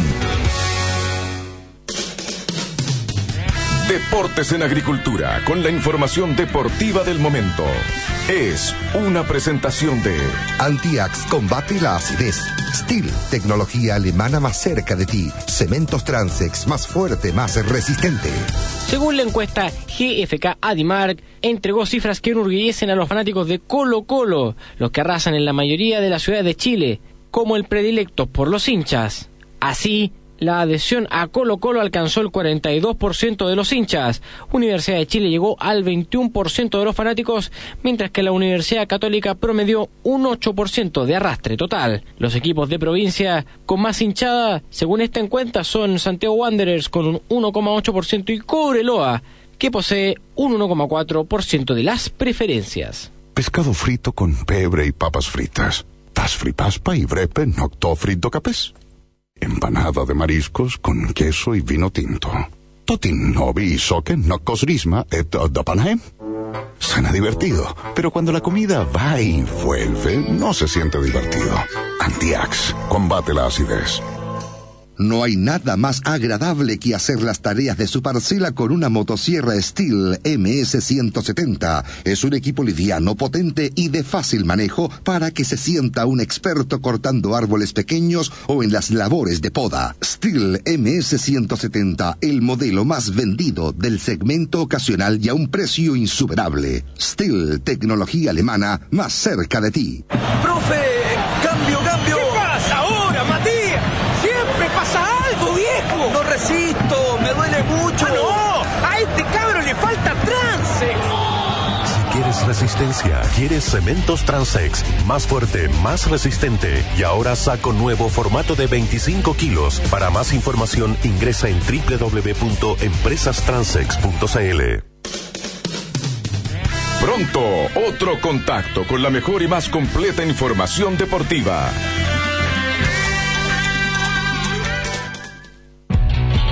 En Salcobrand tenemos una buena noticia para ti. El bienestar no es algo inalcanzable, caro o lejano en el tiempo. Es una forma de vivir. Por ejemplo, es disfrutar con la sonrisa de tu hijo cada mañana. En Salcobrand eso es lo que más nos importa, porque tu bienestar no tiene que esperar. Salcobrand, tu bienestar es hoy. Es hora de El Consejo Inmobiliario, con ofertas y las mejores opciones para la compra de su propiedad. Una presentación de Inmobiliaria Noyagam, con su edificio de Ezequiel Fernández 1938, Ñuñoa. Y Edificio Arboleda de Inmobiliaria Américo Vespucio. En Ñuñoa, Inmobiliaria Noyagam invita a conocer el edificio Ezequiel Fernández 1938, ubicado en uno de los sectores más tradicionales de la comuna. Cuenta con espectaculares departamentos de tres dormitorios pensados 100% en la familia. Arquitectura moderna y vanguardista, quincho con vista panorámica, jardines interiores, exteriores y mucho más, destacándose como un edificio de calidad superior. No deje de visitar la sala de ventas y piloto en Ezequiel Fernández 1938, fono 222 37 39 60, www.noyagam.cl. Disfruta de toda la conectividad en el mejor sector de Las Condes. Edificio Arboleda. Excelente ubicación cercano a Avenida Colón y Américo Vespucio. Todo lo que necesitas en un solo lugar.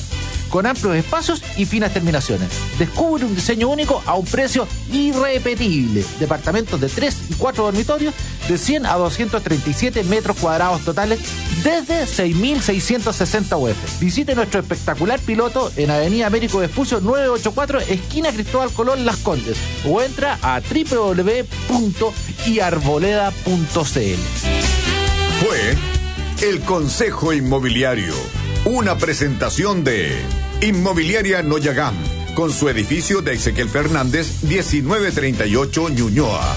Y Edificio Arboleda de Inmobiliaria Américo Vespucio.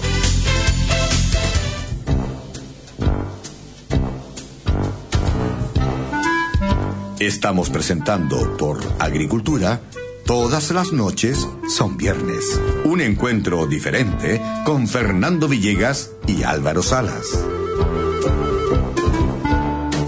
Oye, es que para los jóvenes que nos están escuchando, si quieren se cambia, vamos a seguir hablando de cosas antiguas. Y váyanse, váyanse nomás, córranse, córranse. Váyanse para la fiesta, para el carrete. Váyanse a su carrete. Dejen que sus papás escuchen. De verdad son costumbres de las casas. En Valparaíso, no sé si te he contado que yo soy de Valparaíso. No, me Sí, Hay unas casas muy altas, eh, eh, estas casas antiguas, bueno, casa antigua Sí, también hay. de tres pisos. Que, que- que hay perfecto. Ahora la gente que la- las compra y las hace, le, le pone las partes por la mitad y hace un segundo piso, sin, sin necesidad de, de romper el- el- las paredes ni nada, porque son muy altas. Y las lámparas eran enormes, y, y para que te alumbrara y llegara la lámpara, la ampolleta misma, la, Una la- cadena enorme. Claro, o sea, como de lágrimas, para que llegara a la altura como de la mesa, era un tremendo, un tremendo cable. Una instalación. ¿Por qué hacían tan grandes la- la- las casas? ¿Por qué tan altas, no tan grandes? Pero es rico. ¿Ah? Aire. Más aire, pero... Sí, no, era- imagínate ahora de departamento en Quilloque, cerca de mi- un metro noventa. Sí, tendrás que- tenés que agacharte, eh, bueno. entráis- no, no, no es no tanto, pero el techo está un poquito más arriba de tuyo. Sí. Te tuvo a los 2 metros 10, 2 metros 20, que, Claro. o sea, te deja muy poco espacio y andáis agachados. Las, No, y si hay 8 o 10 personas, te falta- de verdad que se empieza a consumir una porquería. No, ahora vivimos como en, la gente vive ahora como en Otra antigüedad, ¿te acuerdas que en la puerta de calle todavía y después había un espacio, había una mampara? una mampara, sí.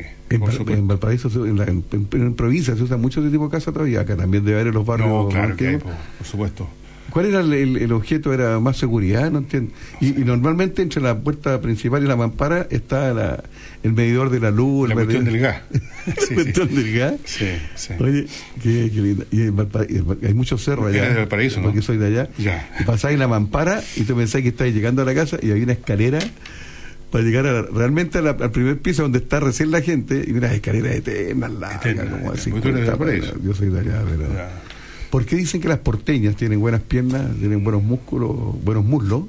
Porque suben y bajan ¿Y de toda su dónde saca vida. que tienen buenas piernas y buenos muslos? ¿De quién inventó eso? Te voy a traer fotos de porteñas. traer por- que- qué más cosas? Fotos de, Ah, de. Suben y bajan escaleras toda su vida, desde niñita, y van criando, bueno... Yo no bueno, sé, porque ahora todo el mundo anda en auto y qué sé yo, y Mm. no, no, creo que nadie se mueve, sube mucha escalera. Los que suben siguen siendo escaleras y bajando escaleras son las viejitas. Yo tengo fotos Le tienen miedo a los de... ascensores y a las escaleras mecánicas. ¿Ah? Le tienen miedo. Hoy hay un candidato al paraíso. Lo había encontrado mi amigo DJ Méndez, que hay en su, de sí, en su, en su programa dijo que él, él iba a hacer, eh, hacer mucho hincapié en darle una mejor vida a la gente de tercera edad, a los viejitos, y queríamos ir a poner escaleras mecánicas en, los- en algunos cerros. No dura ni cinco minutos en este país esta cuestión. Pero- empiezan los vándalos, empiezan, se roban la escalera mecánica. No, y los que estarían todo el día jugando para arriba y para abajo. no, los No, viejitos tendrían sé que subir en. le- subir le, meten palitos. No, mira, no dura una semana. No dura una semana. Dejen nomás la- la- las escaleras de piedra que hay en y Valparaíso. los ascensores. Y los ascensores. Que yo Y punto. de- de- de- Oye, algunos ascensores en Valparaíso son casi una estafa. los encuentro que está mal el nombre ascensores, ¿Tú- porque tú también- porque también descienden. Oye, tú, ¿Ah? Sí, son. tú Yo conoces hice el Cerro Alegre. Hice mi primera comunión ahí en la iglesia en Cerro Alegre. Ya, pues bueno, todo el mundo conoce el Cerro Alegre de Valparaíso. Es uno de los cerros más turísticos que hay en Valparaíso. El ascensor Victoria, Sí. que es el primero. Tú subes, empiezas a subir Sí, por el sí. cerro y está la- Ese ascensor Era, era bien empinado. No, no es tan empinado. Ah, entonces Oye, no serán, serán 20 metros que sube. Es Sí, cortísimo sí, el cortito, trayecto, sí. cortísimo, cortísimo. Pero si No, lo ahí mira que la, el que rara la topología de los cerros. Si no tomas ese ascensor cortísimo, tú decías, ah, cortenla, voy a, tener- voy a estar pagando por subir 20 metros. Tenéis que ah, caminar kilómetros por escalera para llegar al mismo lugar que llegaste en 20 metros. El Porque del Cerro el cerro Mariposa, dando vuelta, el por del Cerro. Mariposa es uno de los más largos que hay en cuanto al trayecto, pero es, es re entretenido porque tú el ascensor eh, y vais subiendo ya, sobrepasando los techos de las casas y tenía una visión de Valparaíso No, bro, y se te asoma y, toda. y la visión de, las de las casas que están al lado de la línea del, del- que están al lado del ascensor y de repente uno pasa y ve a una familia que están almorzando. Después ve otro y ve una señora que está dando unas ollas. Yo tenía unos O sea, tíos es que- como que tienes una visión por unos por un segundo o dos de la intimidad de una familia y te miran así pasar Yo tuve unos tíos que vivían al lado del ascensor del cerro, del cerro de este mariposa que te nombré decir. Y íbamos de visita, chicos, a esa casa y estábamos tomando once, estábamos conversando, y pasaba el ascensor y la gente nos saludaba. Claro. No, pero es verdad. Eh, eh, no, tiene esas No, cosas del paraíso todavía que son impagables. Por eso cuando los- los turistas vienen, sí. Por Dios que la han cagado al paraíso. Entonces, tiene, tiene cosas muy lindas mi ciudad, pero tiene somos la capital del flaiterío. Somos la ciudad que tiene más perros callejeros. Eso los perros no tengo ningún problema con los perros. No, pero que tengo problema con los flights callejeros. Sí. Sí, Sí, sí, Sí, al perro lo Han bañar y lo han rayado toda la ciudad. Al perro lo Cuelgan- bañar, le cuelgan- despulgar y lo podéis, le podéis enseñar. Sí, pero, los flights. no les podía enseñar ni una cuestión. Y todas las paredes rayadas. Todo rayado y probablemente se puso de más. Creen que una choreza tirar zapatos con los cordones para que queden colgando los cables.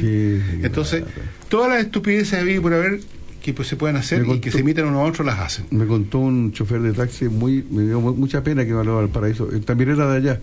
Que una vez llevó una turista brasileña, una señora, eran señoras de edad ya como dos o tres, y le habían hablado muy lindo del paraíso, que se parecía mucho a algunas ciudades de, de, No, se de Brasil. Decepcionados. espérate, y bajó, y los llevó. Y la gente, viera cómo. Y llegaron, entré por la avenida Argentina, donde está la feria y todo, justo en un día de feria, más encima, ahí hay gente acarreando sacos de verdura y. Y flaiterío, para aquí estamos. Y se ha visto que las señoras se asustaron, dijeron, ¿sabes qué? No, sáquenos de aquí, no queremos.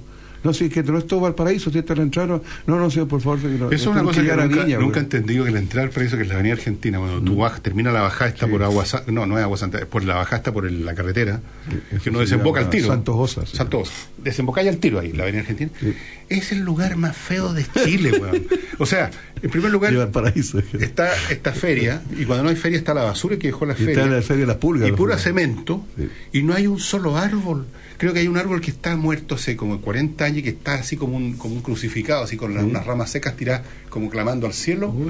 Feo, feo, feo.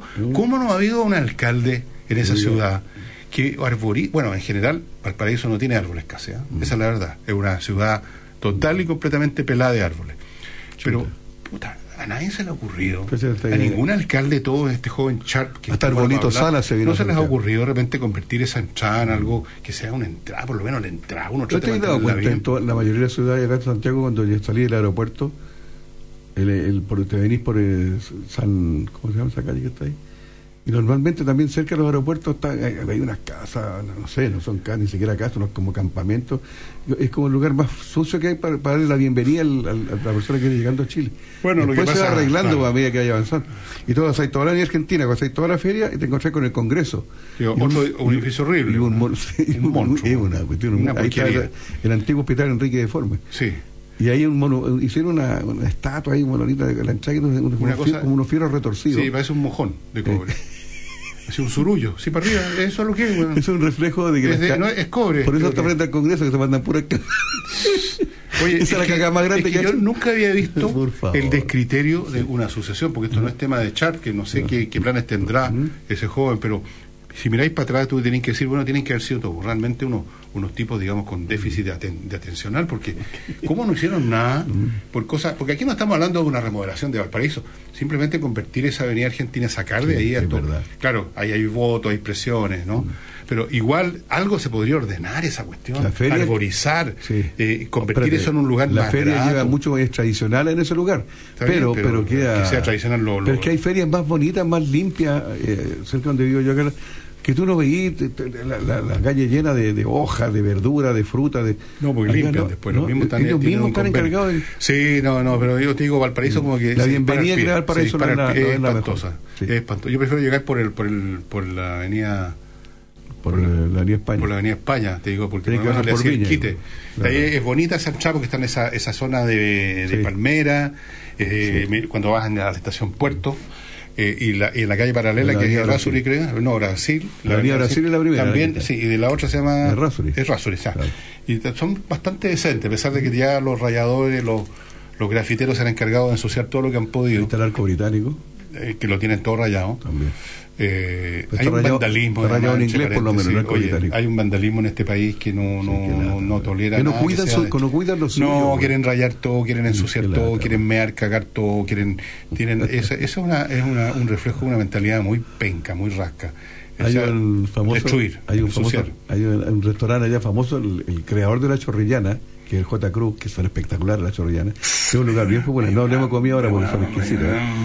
Pero está al fondo un callejón que dice el, callejón de los meados porque tienes que entrar corriendo porque el olor a Oh, no, a- no, de sí, verdad. este es un país realmente que da ganas de, da ganas de sumergirlo 20 minutos bajo el mar y, Y luego sacarlo y eh, sacarlo limpio y repoblarlo, eh, liqui- liquidar. Qué malas costumbres, o sea, los propios porteños no cuidan su ciudad. Mira tú cuando hay estos incendios, siempre lo mismo, las quebradas estaban llenas de basura que sirvió de combustible. hay gente bota colchones un Son realmente, no, bueno, son como bárbaros. Somos un país de, oye, somos un país de bárbaros. no es solo Valparaíso en todo caso No, no, claro que no. Lo que pasa es que ahí molesta más porque es una ciudad que potencialmente es la más bella de Chile.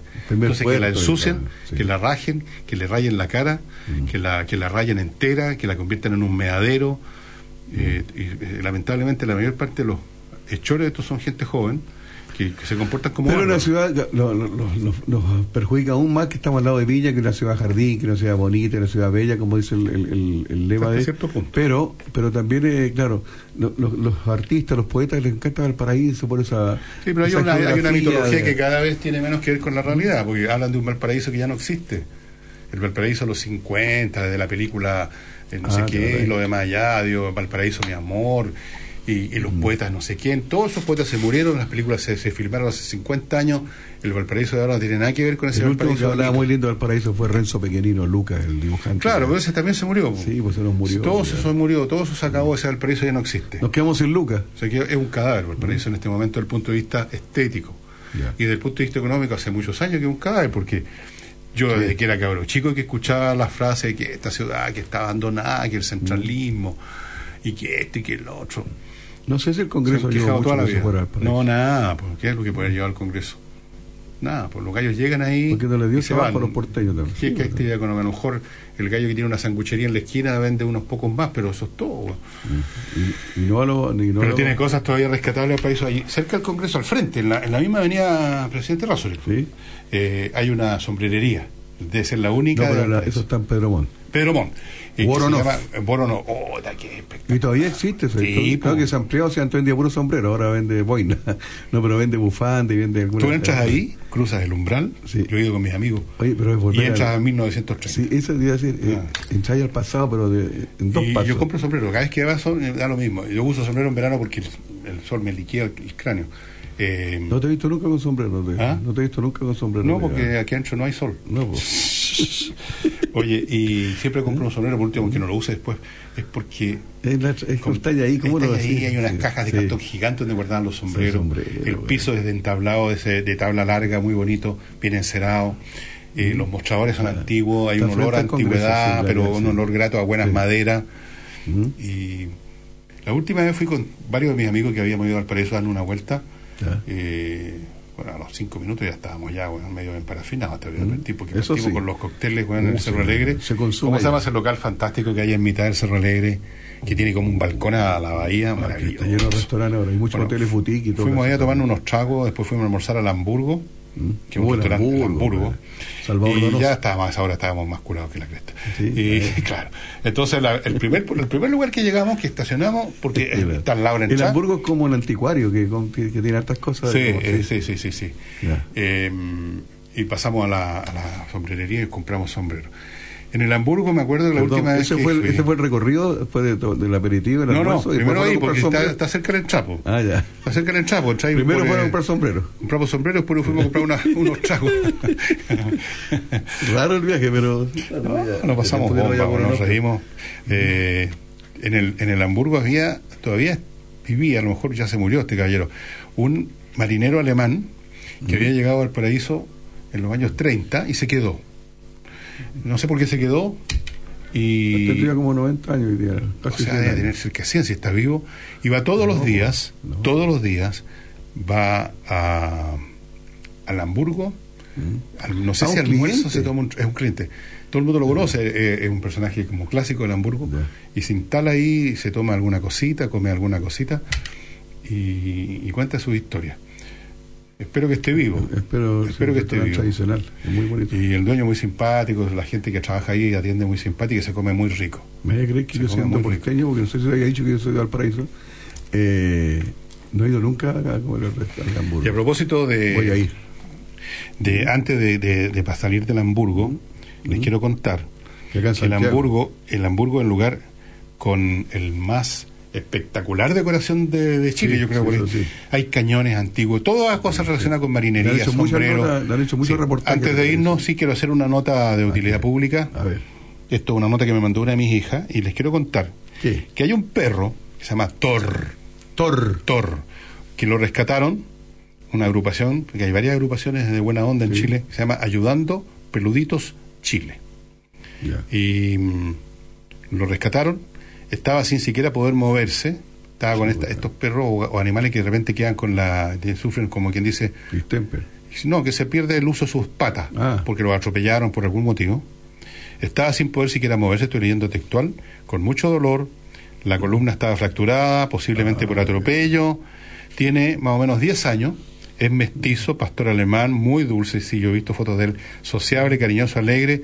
Tuvo dos cirugías de columna que no dieron resultados positivos, o sea, sigue medio paralítico. Actualmente se encuentra sin movilidad de patitas traseras, por lo que usa carrito. Bueno, yo tengo un gato en esa situación Sí, sí, y lo claro. tenemos en la casa. No controla esfínteres, se le deben realizar vaciamiento de vejiga. O sea, es, es un cacho, en Mm. cierto sentido. Tiene que estar con un kinesiólogo, ejercicios diarios. Ah, pero ya lo rescataron y lo están tratando. lo Se necesita mucha ayuda para este para este animal. y Ya la cuenta, digamos, han juntado para él un millón ochocientos mil pesos. No, la cuenta va en eso. Ah, Lo que debe el perro, por así decirlo, cada mes que sigue en la clínica va subiendo 500 lucas, por lo que está siendo imposible costear sus gastos médicos. Y mm, así que necesita padrinos, madrinas que apoyen con sus gastos ¿y a dónde está? ¿A dónde lo tienen? eh, en esta agrupación. Eh, mm, cualquier aporte será muy agradecido y voy a dar el dato. Bueno, yo, yo estoy metido en varias de estas cuestiones, pero obviamente que es como una gota en el mar. eh, no, no, es muy poco lo que podí. Hay una cuenta corriente y se las voy a leer para los que se sensibilizaron. Aquí estoy viendo una foto del perro. Lento para anotarla. Cuenta corriente Banco Edwards. Ah, pero hay que mandarle esto a doña Montserrat Guajardo, que es la persona que... Montserrat Guajardo. Ruth 13 671 728 raya 6. Voy a repetir. 13 671 728 raya 6. Cuenta corriente en el Banco Edwards, o Chile, es lo mismo. Chile es lo mismo. Y el número de la cuenta corriente es. Ya se apagó esta porquería. La cuenta corriente es. A ver, voy a usar los anteojos mejor porque no veo ni hueva. Perdonen la expresión tan técnica. La cuenta corriente es 00 380 11 34 04. Repito, 00 380 11 3404 y el mail de Monserrat es monseguajardo, monseguajardo arroba gmail.com, asunto Torre. Aquí estoy viendo la foto del perrito, mírala. Oh, qué bonito. Amoroso. Oh, Eh, yo me voy a poner en campaña, miren, Ya, pero tienen, todo esto, si pues, tienen tiene- cinco tiene- luquitas que les sobren, Pero tiene, tiene mejora, tiene no, no, no, no. Yo tengo un gato que está en esta situación, que, le, que se le Ya, quebró la columna. perrito. Pero por supuesto está en mi casa, cuidado y todo. Y nosotros lo amamos a ese gato y no, no lo vamos a sacrificar, que es lo que fácil que hace todo el mundo. Ay, ponlo a dormir, dicen. ¿ah? Por decir, ma- en vez de decir matar, dicen ponlo a dormir. Eh, lindo el perro. Ya, pues cumplí con mi labor social, espero, labor perruna. Y se ¿Y ahora llama se acaba el programa? ¿Se acaba el programa? Estamos listos. Acaba el programa, estamos listos, Taylor. Bueno, Eh, mañana nos vemos, que es mañana feriado, no, y el lunes sí, de todas maneras. El El lunes, lunes se nos vemos. Se nos empieza a acabar No el se mes. olvide Eh. de los datos de Thor, pobrecito. Vaya, Ahora mismo ir a hacerle un, llevarlo. una- uno- un envío monetario. Buen fin de semana para todos y descansen, relájense, pásenlo bien en familia y nos vemos el próximo lunes 30 de... Uy, se nos hemos pasado el año. Se nos viene primero de noviembre, que cada día Eh, miércoles. también es feriado. Sí, toda la vida ha sido feriado primero. Ese es el día en que El tocan día el timbre y el día- pasan los niñitos disfrazados a pedirte dulce. No es Halloween. po. Halloween, pero sí, pues sí se el celebra el primero de 31. noviembre. ¿O el 31? El 31 es Halloween. Bueno, da lo mismo, pero en El esos día días se celebra... El primero, el primero el día nuestro. Y hay el gente el que se de molesta, dice, oye, pero que hoy que pasan importando tonteras de los gringos. Yo digo, ¿qué importa si es tontera de los niños, claro, pero que los los niños lo pasen bien, ¿qué importa de dónde importaron la cuestión? ¿O prefieren que importemos cocaína? Ya, importemos no, Relájate, hombre, relájate. Nos vemos el próximo Nos vemos el lo eh, pasen bien. eso.